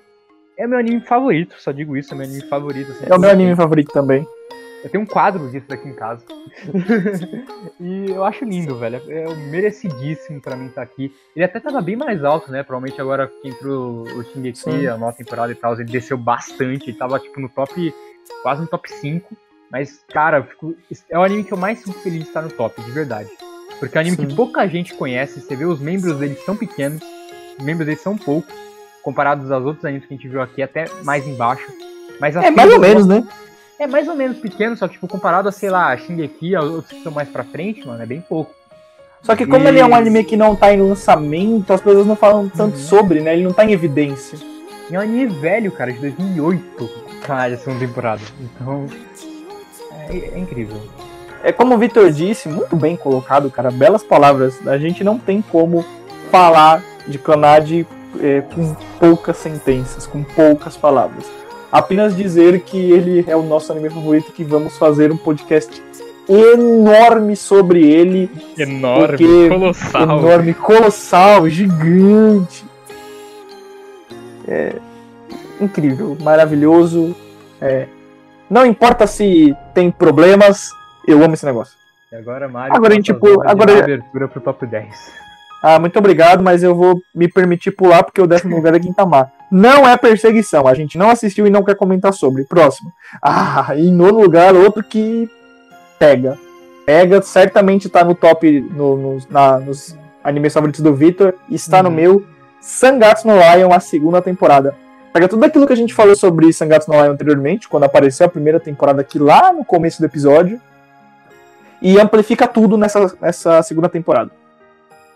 Sim, é, é- é sensacional, cara, a, terceira, a, a temporada. Estou esperando a terceira ansiosamente, não sei se vai ter. Sim. Espero que tenha. Espero que tenha, ficaria muito triste não, se não teria, se não tivesse, mas Sangatsu é um anime que certamente, como eles vai ter um PDA próprio, merece muito, é um anime que outro anime que eu fico super feliz de estar no top 10, cara, eu acho isso impressionante, Sim. fico muito feliz. E é isso, cara, é incrível. incrível. Cara, é, é um dos poucos animes que eu coloco como nota 10, como eu gosto de dizer, não que significa alguma coisa. Eu gosto de colocar os nota 10 mais como uma, uma coisa simbólica de algo que eu amo e que eu gostaria de ficar falando horas e horas, como o Victor disse, nós faremos isso em um episódio. Uhum. E Sangatsu ele tem uma coisa interessante, que ele me dá uma sensação muito única de que não parece que eu estou vendo uma história sendo contada. Me parece que eu estou vendo, que eu estou dentro de um lugar, de um de uma escola, de todos os cenários que o anime passa e eu estou vendo, vivenciando as situações com as pessoas. Eles não parecem personagens de um anime, eles parecem sim, pessoas como eu, como o Vitor, como você que está nos ouvindo, como sua mãe, como sua prima, assim como gosta o, o José Serra, né? E é impressionante, cara. agora que eu entendi, eu tava ouvindo, eu não peguei, agora eu peguei. E é, tudo isso que eu falei e muito mais, somente quando a gente puder falar sobre ele num, num episódio gigantesco. Enorme, colossal. Certamente. Na oitava posição, mais uma temporada de Shingeki no Kyojin. No caso, essa última, a primeira parte dessa última temporada que foi lançada. Talvez a última temporada de fato em que não existam tantos questionamentos sobre a qualidade da obra, que de fato a maior parte das pessoas goste.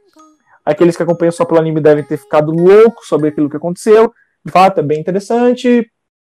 Que vem depois acaba por jogar a experiência da obra, pelo menos a minha experiência da obra, muito abaixo e voltando ao início. Aquilo que eu já disse anteriormente sobre Shingeki no Kyojin se aplica novamente essa temporada. Teve um gostinho especial, porque foi a primeira temporada que eu acompanhei com meu irmão. Foi o primeiro anime é, de temporada que eu acompanhei com meu irmão, porque a gente fez uma maratona para assistir desde a primeira até a terceira temporada recentemente, antes do lançamento dessa última. E esse foi o primeiro anime que eu assisti semanalmente com meu irmão. Mas eh, até o significado dele foi até maior por conta desse fato do que de fato é do que pela qualidade dele, pela, pela empatia que eu deixei de ter com ele, principalmente com os acontecimentos do mangá que se deram após a, ao que houve no anime. Então, Shingeki, cara, é aquilo que a gente já falou. Agora, sétimo e sexto nós pulamos porque adivinha, vamos lá. Eu, eu vou dar algum tempo para vocês se perguntarem o porquê que nós iremos pular o sétimo e o sexto colocado. Tempo! Não, tempo caralho, é Gintama. É. Então a gente pula o sétimo, sexto e vai pro quinto. Pro quinto. Quinto colocado, o melhor shonen de porrada que exista, e sim, a minha opinião é o que conta. Eu não aceito uma opinião diferente dessa. é Hunter x Hunter. Cara, eu, eu Ele- concordo. Eu não assisti inteiro, eu assisti até Grid Eyes, onde eu tenho que terminar. E- mas até onde eu vi já deu pra ver, sentir o gosto. Hunter x Hunter é realmente assim. Ele pega tudo que os shonens erram e consegue, assim, consertar. Ele consegue ser, tipo, um shonen é, gostoso de assistir, um shonen em sua, em sua palavra de shonen mesmo, Battle Shonen. E, e ser, tipo, muito bom, cara. Fugir dos clichês, adicionar coisas muito boas, eu acho incrível. Personagens muito incríveis.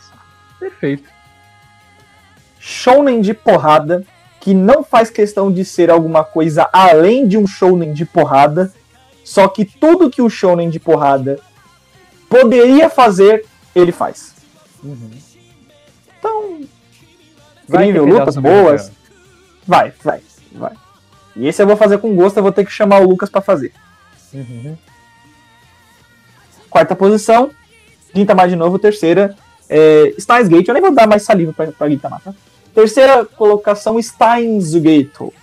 A gente comentou sobre o Steins Gate Zero, que também apareceu nessa lista, nessa relação.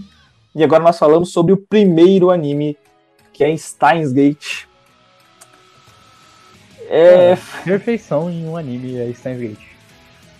Montanha russa de emoções, como o Victor bem falou também, está no meu. Ele te deixa na palma da mão e faz o que quiser com você. Qualquer coisa. Assim, o que ele quiser fazer, ele, você tá entregue a ele.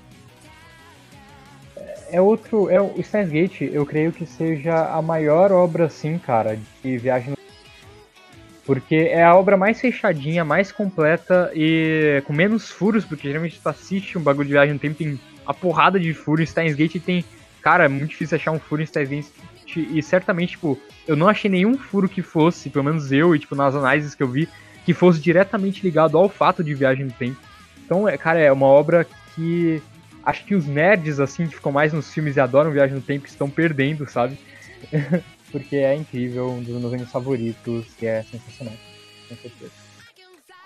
Cara, Steins Gate, uma, uma outra coisa que eu gosto de questionar, eu gosto de questionar opiniões populares, assim, aquela coisa que fica quase como uma obrigação você ter determinada opinião.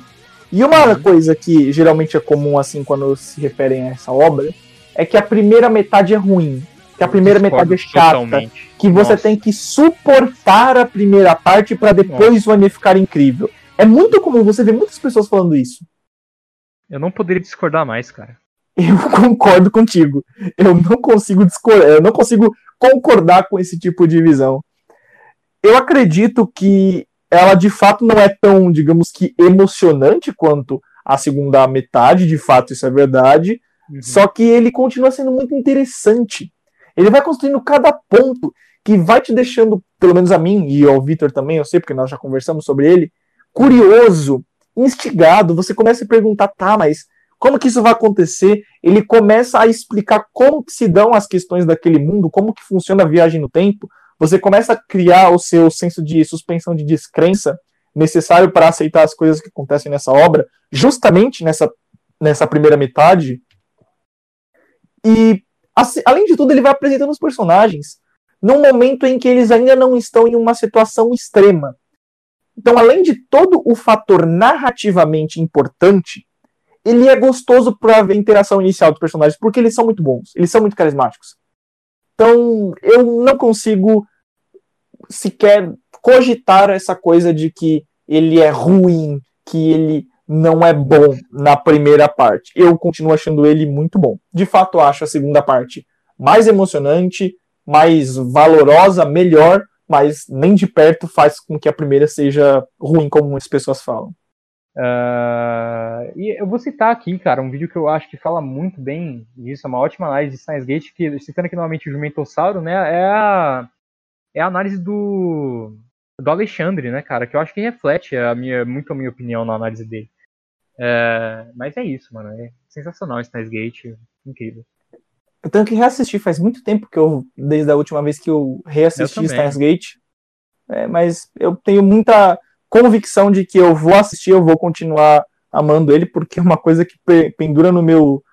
Na, Uhum. na minha relação de animes favoritos, basicamente desde que eu assisti ele a primeira vez e nunca saiu. Então, tenho muita confiança nessa, é, nessa obra tão, tão relevante, tão importante. Na segunda colocação, caramba, estamos perto do primeiro. Mas é uma segunda colocação que a gente vai pular, porque é a segunda parte da terceira temporada de Shingeki no Kyojin. É aquilo, eu, eu acho que vai descer muito rápido isso daqui. Eu acho que, tipo, nos próximos três ou quatro meses já tenha estabilizado, digamos assim, o top de novo. Então, é, sempre assim, eu... quando lança que temporada nova de Shingeki, ele sempre chega lá para segundo lugar, é, tá quase lá para passar Full Metal e aí volta, despenca lá para baixo. Eu acredito que não será assim. Afinal, essa parte, ela já foi lançada há mais tempo, ela não é a última temporada que foi lançada. Ah, é Inclusive, é esse fenômeno que você observou e que de fato acontece com o Shingeki e com outras obras no top do My Anime List, que é dele, enquanto ele está no momento de hype, ele subir, tá muito alto, conforme vai passando o tempo ele vai descendo, aconteceu com a quarta, com a quarta temporada, inclusive passando essa aqui, que está em segundo, na segunda colocação. Ela uhum. ficou muito alta e depois foi caindo. A terceira tá aí há bastante tempo. Afinal, ela é. foi lançada dois anos atrás. Mas eu tenho bastante crença de que o final do, do anime vai fazer até com que essa temporada, mesmo que de fato seja muito boa, é, de fato muito emocionante, muito é, esclarecedora, ela dá um, um final para os conflitos iniciais da obra, é um fim é, momentâneo muito bom para a obra, mas eu em, acredito que mesmo essa parte vai ter um pouco de queda, mas acho que não vai ser tão, digamos que tão vertiginosa. Vai cair, mas uhum. não tanto. Em primeiro lugar, Jojo Parte 1! Aê, caralho! Obra-prima, melhor coisa que já foi que já foi escrita na face da Terra, a mais cativante. Não. Não, não teve graça nenhuma isso que eu falei, mas, mas é, é interessante a gente pensar porque, cara, apareceu a parte 3 de Jojo, apareceu a parte 4, apareceu a parte 5 e não apareceu a primeira temporada que tem parte 1 e parte 2. É. Isso é verdade. E o Geofags ainda não dominaram o mundo. Muito bem. Top 1. Top 1 que está aí. Top 1 que está aí a. Sei lá. Desde que eu me entendo por gente. Desde que eu. desde que eu me entendo por um usuário do My Anime List. Eu nunca vi esse negócio ser ultrapassado de forma. É, como é que posso dizer? Definitiva de ser ultrapassado durante muito tempo. Geralmente acontecia aquele fenômeno que o Victor já disse, de ultrapassarem e depois caírem um pouco. Algumas vezes aconteceu. Mas que eu acho que ele reflete um pouco sobre uma opinião comum, que eu, que eu como eu disse, eu gosto de questionar. Já fui mais é, taxativo sobre esse anime, tratando como uma obra perfeita e tudo mais. Hoje eu já enxergo alguns defeitos que nem de perto é, diminuíram a minha experiência com ele, que diminuíram o meu sentimento por ele, que não é surpresa para ninguém que estamos falando de Full Metal Alchemist Brotherhood. É, eu vou deixar, eu vou passar a palavra pro Victor para depois fazer algumas considerações sobre ele. Cara, Full Metal é aquele anime que eu assisto assim, uh, em termos de feeling, eu tenho vários animes que eu gosto mais do que Full Metal, é, de gosto por exemplo, Tanad, ou, ou o próprio Steins Gate, que eu, eu prefiro Steins Gate a, a Fullmetal, mas não é uma questão de qualidade, cara. Eu acho que é, é o, o fato é que a comunidade assim de animes, a comunidade que curte esse tipo de coisa, é, tem um consenso de que a qualidade, de, tirando algumas pouquíssimas pessoas, pouquíssimas exceções, é, a gente pouquíssimas um mesmo, mesmo, cara, mesmo é, o pessoal tem um consenso de que Full Metal tem uma qualidade incrível, desde a sua produção, até as músicas, as coisas mais minuciosas, até os personagens e até o enredo do próprio anime, entendeu? O povo tem esse consenso. Eu dei nota 10 pra Full Metal, não abaixaria essa nota de jeito nenhum, apesar de eu gostar de mais animes do que eles, do que ele. É, é uma nota que eu acho merecidíssima é, é, cara, é, é, simplesmente sensacional, cara. Eu nunca. E eu acho que esse consenso se reflete. Esse consenso se reflete muito bem no fato dele estar no top 1 há tanto tempo assim, cara. O pessoal sabe que Full Metal é uma obra-prima. É incrível. Simplesmente incrível. Eu gosto de tratar Full Metal principalmente como uma obra-prima.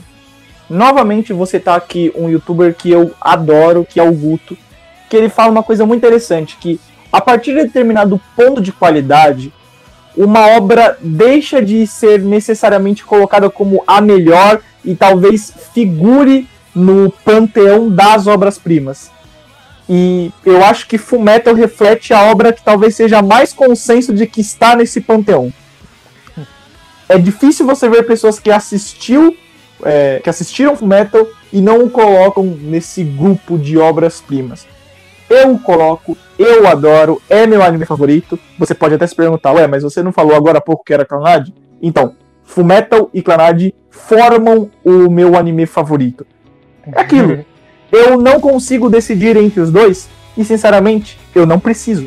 Eles são as duas coisas que eu mais gosto. Não porque eu sinto necessidade de destacar uma obra específica em relação às outras, mas porque a experiência que eu tive com ambos é tão grande que acaba se distanciando um pouco das outras, mas entre eles eu não consigo fazer qualquer tipo de é, diferença. Se Clamad é a obra mais emocionante que eu já vi, Fumeto é a obra que eu mais fico abismado pela qualidade do roteiro, por ser fechado, coeso. A cada, você tenta imaginar uma ponta solta e você fala, é, não tem. Dos pontos principais da obra, não tem. Ah, mas aquele personagem teve fechamento. Ah, mas e aquele outro que apareceu? Teve um fechamento para ele digno, um fechamento necessário. Ah, mas isso aqui não faz sentido? Não faz, faz sentido. Cara, se eu pudesse apontar os problemas de Fumeto, eu poderia apontar muito facilmente e rápido.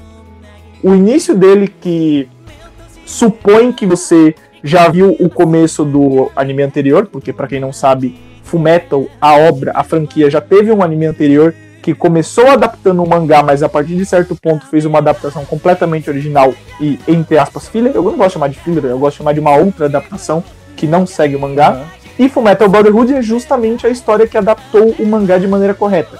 Só que o início, ele dá, ele acelera certas passagens que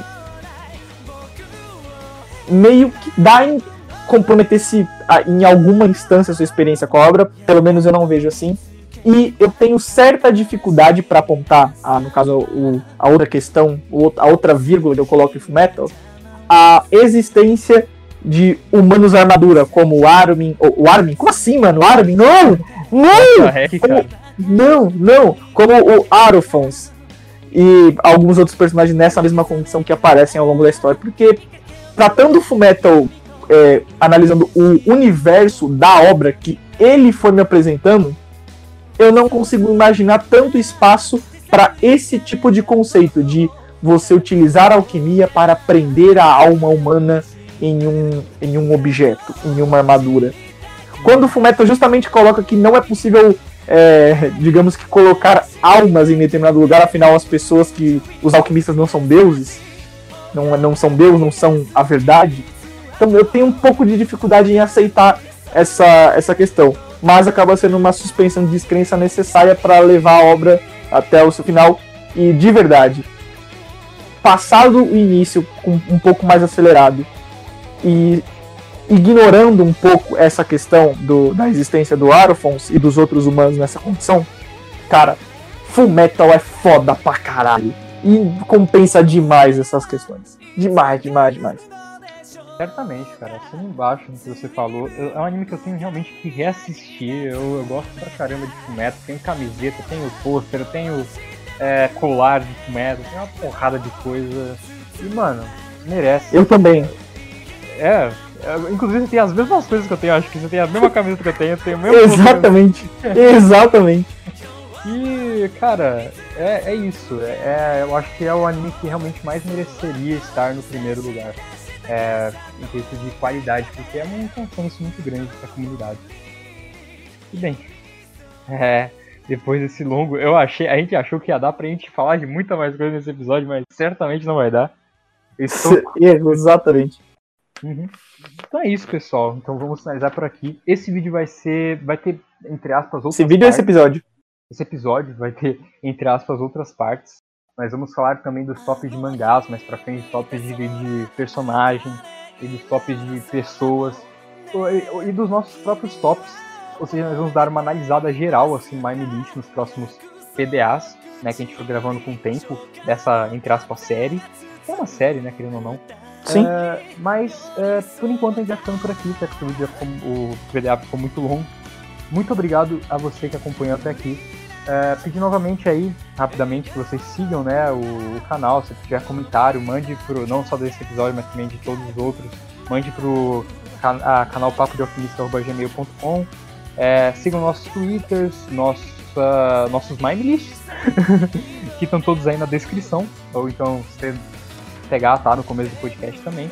Uh, e muito obrigado de verdade aí, valeu pelo apoio de vocês e até a próxima. Muito bem, pessoal, muito obrigado a todos vocês que acompanharam o episódio até aqui. É, nós certamente, como o Victor disse, iremos gravar outros. Vai ser até interessante nós observarmos o que mudou nesse top quando a gente for gravar o episódio, é, continuando essa série dividida no Mind List. Certamente a gente não vai abordar o grande tempo sobre o top de anime nos próximos vídeos, mas a gente pode fazer pelo menos uns pitacos de algumas coisas que mudaram que a gente considera interessante. E eu queria finalizar aqui com uma mensagem interessante. Vamos tentar respeitar mais a opinião das outras pessoas e não ser chato. Sim, se a pessoa quer gostar de A, quer gostar de B, deixa ela gostar. Se ela acha que B é melhor que A, deixa achar. Se ela acha que B é que A é bom, que C é uma merda, deixa achar. Você pode discordar, você tem total opinião, total direito de discordar, mas acima de tudo, antes de pessoa que gosta de A, pessoa que gosta de B, nós somos otakus, um bando de otakus feridos. E como otakus feridos, nós devemos nos respeitar, mesmo que tenhamos opiniões diferentes. Então não seja chato. Não cobre que as pessoas sejam iguais a você. Não tente se projetar em cima de outras pessoas. Essa é a mensagem que eu gostaria de deixar aqui no final. Muito obrigado por terem acompanhado o episódio até aqui. E comentaste, jamais ser exceção. Cancan. Mika.